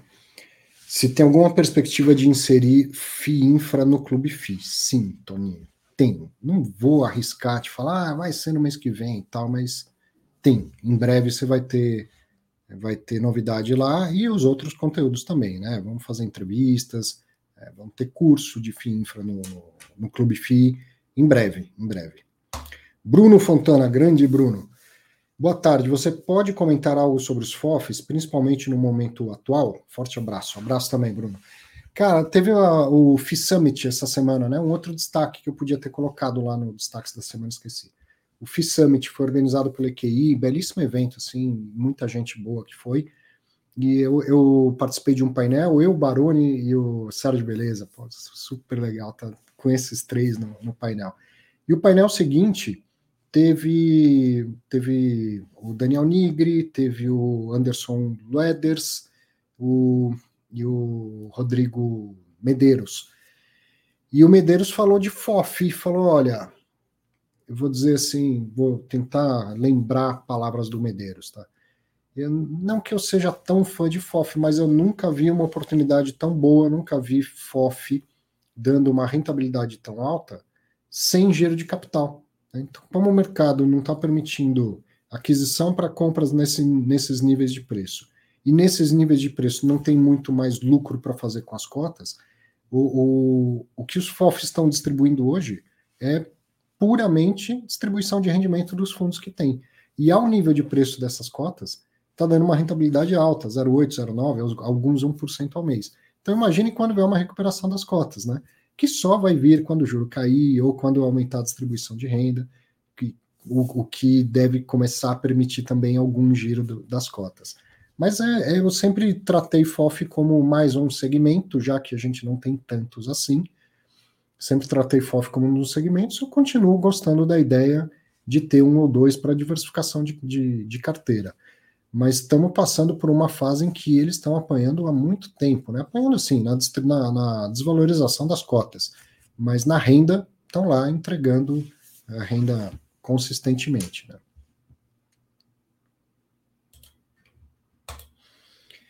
Quando que vai ter um novo curso, Alberto? Vai ser no Clube FIME o próximo curso? Com certeza vai ser no Clube FIME o próximo curso.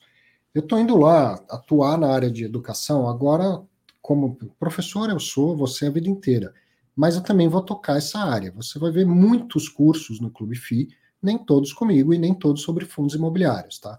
Mas é, em breve a gente vai ter uma novidade. O curso que está lá do OTUC já é um excelente curso e a gente está pensando em fazer algo com aproveitando o curso e, e, com algumas aulas ao vivo. Logo, logo eu, eu vou aparecer dando aula de fundo imobiliário. E meus, meus próximos cursos, meu próximo curso de fundo imobiliário, sim, vai ser no Clube FI.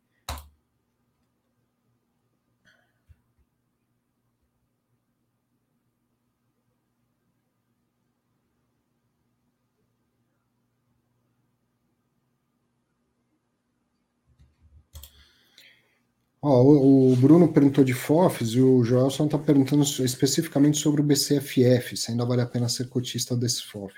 Como eu não sou analista, Gelson, eu não, não falo assim, ah, você deveria investir no fundo A, B ou C, tá? Posso falar, como falei agora, de uma maneira ampla do, dos FOFs, tá? É, eu sempre falo assim, se, se o que está te gerando essa dúvida, possivelmente uma angústia, é a cota, dá uma olhada no seu extrato, vê, vê como está a distribuição de rendimento. Tá, você investiu, lógico, não, não é que, que eu vou se dizer, ah, desconsidere se você está perdendo com a cota. Não é isso. Está entrando rendimento todos os meses? É consistente? É relativamente harmônico? Então, se for isso, não se preocupe.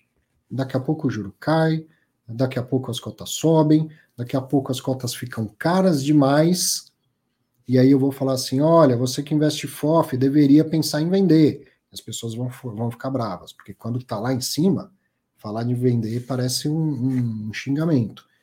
Então, muito provavelmente, não há motivos para quem tem FOF vendo as cotas desvalorizadas, não há motivo para venda. Você está lá recebendo regularmente, constantemente seus rendimentos, fica tranquilo. Lembra que não faz muito tempo tinha FOF a um e meio do patrimonial, duas vezes o patrimonial. Falando de curso, quem assistiu meu, meu curso na Exame, viu lá o, o exemplo que eu dei, o BCIA duas vezes o patrimonial. Aí eu falei assim, ao invés de comprar a cota desse FOF, dou seu dinheiro para a ACD, para o GRAAC, já que você vai rasgar dinheiro pagando duas vezes, e aí nada a ver, não estou falando do BCIA, estou falando da circunstância daquele FOF estar duas vezes o valor patrimonial. Se você vai jogar dinheiro fora, doa para quem está precisando, porque pagar duas vezes o patrimonial num FOF, ou em qualquer fundo, na minha opinião, é jogar dinheiro fora, né? E, e aí passam, depois, óbvio, a aula segue com eu mostrando o quanto isso é cíclico e que depois vem para baixo do patrimonial, depois volta para cima. Então, se o que está te afligindo é preço, eu não sei dizer se é daqui três meses ou, ou três anos, mas daqui a pouco esse preço está muito acima do que deveria estar, inclusive, certo? Tá, ele está cumprindo a função dele, está colocando o rendimento no seu bolso, pense bem se, é, se há necessidade de vender. Festa da criançada, é, tá, tá voltando com tudo, né? Valeu, obrigado pela companhia. Aliás, para quem ainda está é, acompanhando, eu sei que todo mundo já, já deixou aí uma curtida. Não esqueça de compartilhar também esse link para mais pessoas assistir depois o, o vídeo. Pergunta do Afonso Sekimura. Boa tarde, professor. Faz sentido medir a inadimplência em multipropriedade, visto a alta frequência de devolução e consequente revenda do mesmo timeshare? Ah, certamente faz sentido, né, Afonso? Certamente. É, pô, tudo que você vende a prazo, um dos riscos é o, o risco de crédito. E geralmente esse é o principal risco de vender a prazo. No timeshare, como tem a questão de voltar e você poder revender, é, você pode até achar que o, o risco é diminuído, já que você consegue novamente vender. Mas quando você vende novamente, significa que você é, tomou um calote, não recebeu o que esperava por, um, por uma determinada venda e abriu um novo risco. Ah, vendi de novo, maravilha, mas vendi para alguém que vai me pagar, tem a mesma qualidade de crédito das vendas da carteira anterior, você pensar, ah, se a economia está deteriorando, se o PIB cresce mais menos do que deveria, se tem muita gente endividada, se a inflação está muito alta, a qualidade de crédito, de uma maneira ampla, generalista, está diminuindo no país, certo? E, e aí, quando você tem a devolução de algo que você vai vender de novo, você vai conseguir vender por qual condição de preço, por qual juro e com qual qualidade de crédito. Então, o ideal é vendi e recebi. Né? Se, se tem inadimplência e a inadimplência está aumentando muito, é um sinal que as pessoas estão com dificuldade de pagar por supérfluos, porque é óbvio que um, que um timeshare é um, é supérfluo. Então, a inadimplência está aumentando, é muito provável que a velocidade de vendas daquela cota diminua também, tá certo? Se o cara tá, tá não está conseguindo pagar isso, por que, que vai ter um monte de gente disposta a viajar e comprar? Né? Então, sim, a inadimplência é importante em, em multipropriedade.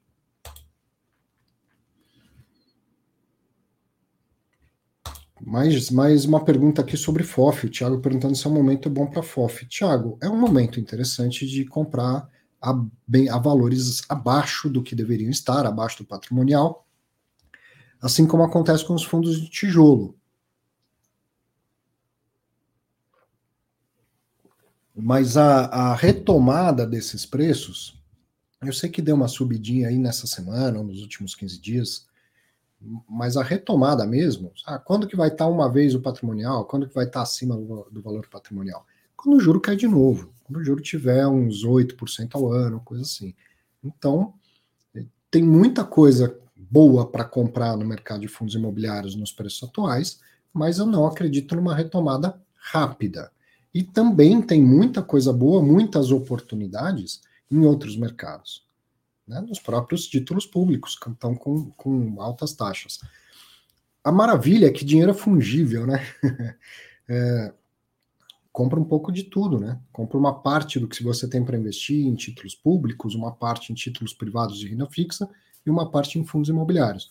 Mas sim, tem boas oportunidades no, nos fundos de, de fundos, nos FOFs. Saiba que deve demorar para você ver uma valorização grande dessas cotas. E o legal do fundo imobiliário é ele que te paga para esperar, né? Vai demorar, mas todo mês vai entrar rendimento lá. Né?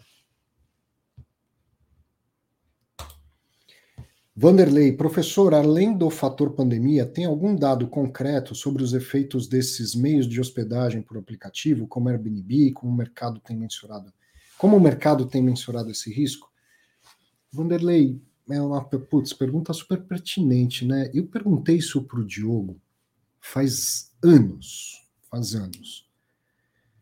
Não sei como anda isso, mas de qualquer forma, se você vê lá os dados que ele apresentou de recuperação de ocupação e de lucro por apartamento, né, de, de, de valor de diária de lucro de apartamento, posso aqui intuir que os mercados aprenderam a se conversar, certo? Tem o público do, do Airbnb, tem o público do, do hotel tradicional. Né?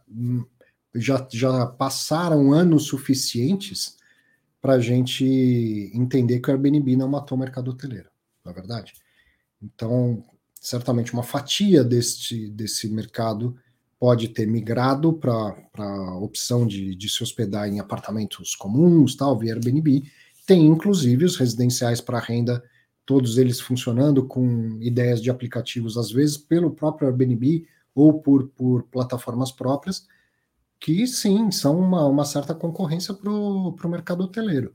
Mas entendo eu que ó, todo mundo já, já aprendeu cada um qual é a sua fatia, qual é o seu público, e que não, não tem, é, não deve ter um, um risco crescente. Tá? O Airbnb é um negócio antigo já, né? É um negócio antigo. Assim como os táxis estão aí, apesar do Uber e tal, as, as coisas se acomodam, né? Antigo para essas inovações disruptivas, né? Sei lá, estamos falando de menos de 10 anos, né? Mas nesse mundo da tecnologia é muita coisa, né?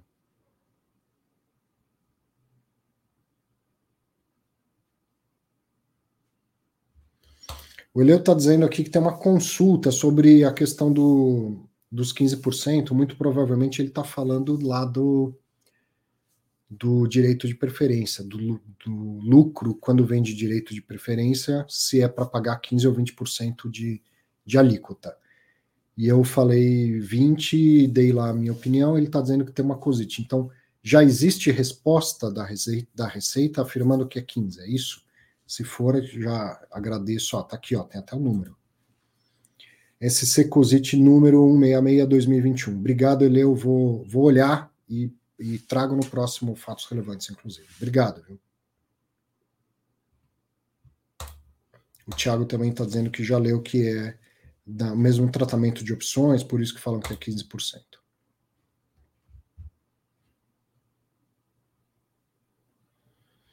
Mais dúvidas? Mais alguém no cara a cara?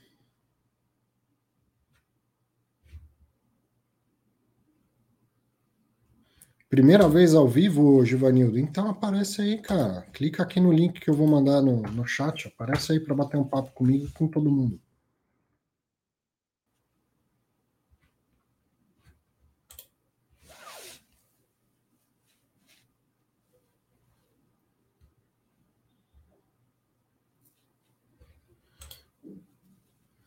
Fernando Cossença perguntando como funciona uma debênture mezanino.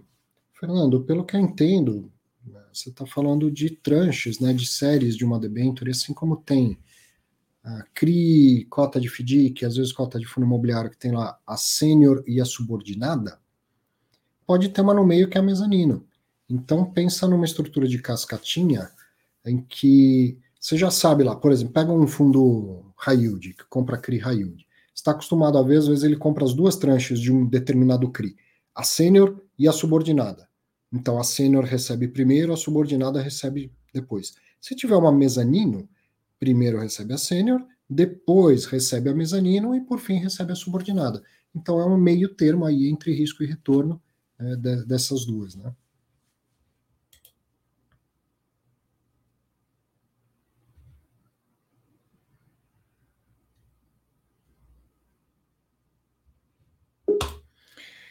Minha, o Hugo pergunta a minha opinião aqui, minha posição sobre os FIP de infraestrutura e os FIINFRA, se eles em breve terão a mesma popularidade dos fundos imobiliários.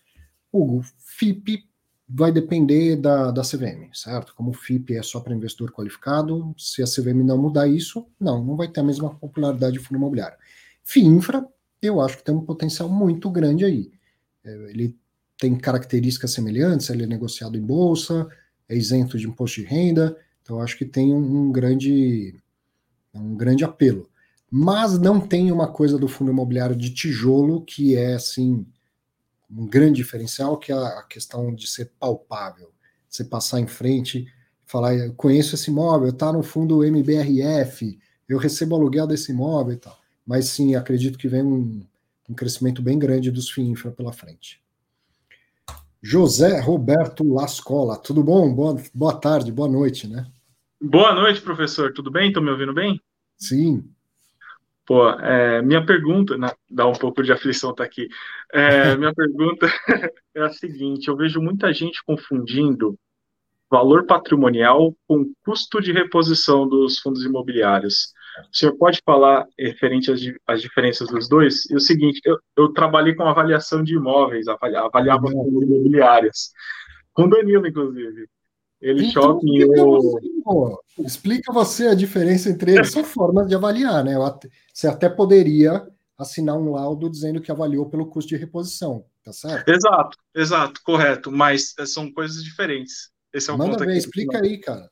Claro, com certeza. Pessoal, é, isso assim, porque muitos amigos meus questionaram. É o seguinte, o valor patrimonial não necessariamente ele é o custo de reposição. O valor patrimonial é o valor de avaliação é, obtido né, em contrato com uma avaliadora do mercado. E esse valor patrimonial, normalmente, ele é obtido por algumas metodologias, tá? A primeira que é o método comparativo direto de dados de mercado, ou seja, você avalia o ativo em linha com o que vale o seu vizinho. Uh, o segundo método, que é o método involutivo, ou seja, você simula um empreendimento imobiliário. Normalmente, o método involutivo é utilizado para avaliação de terrenos, tá? E aí você simula um empreendimento imobiliário e vai retirando né, os custos de construção, lucros de incorporador, até chegar no, no valor de terreno efetivamente.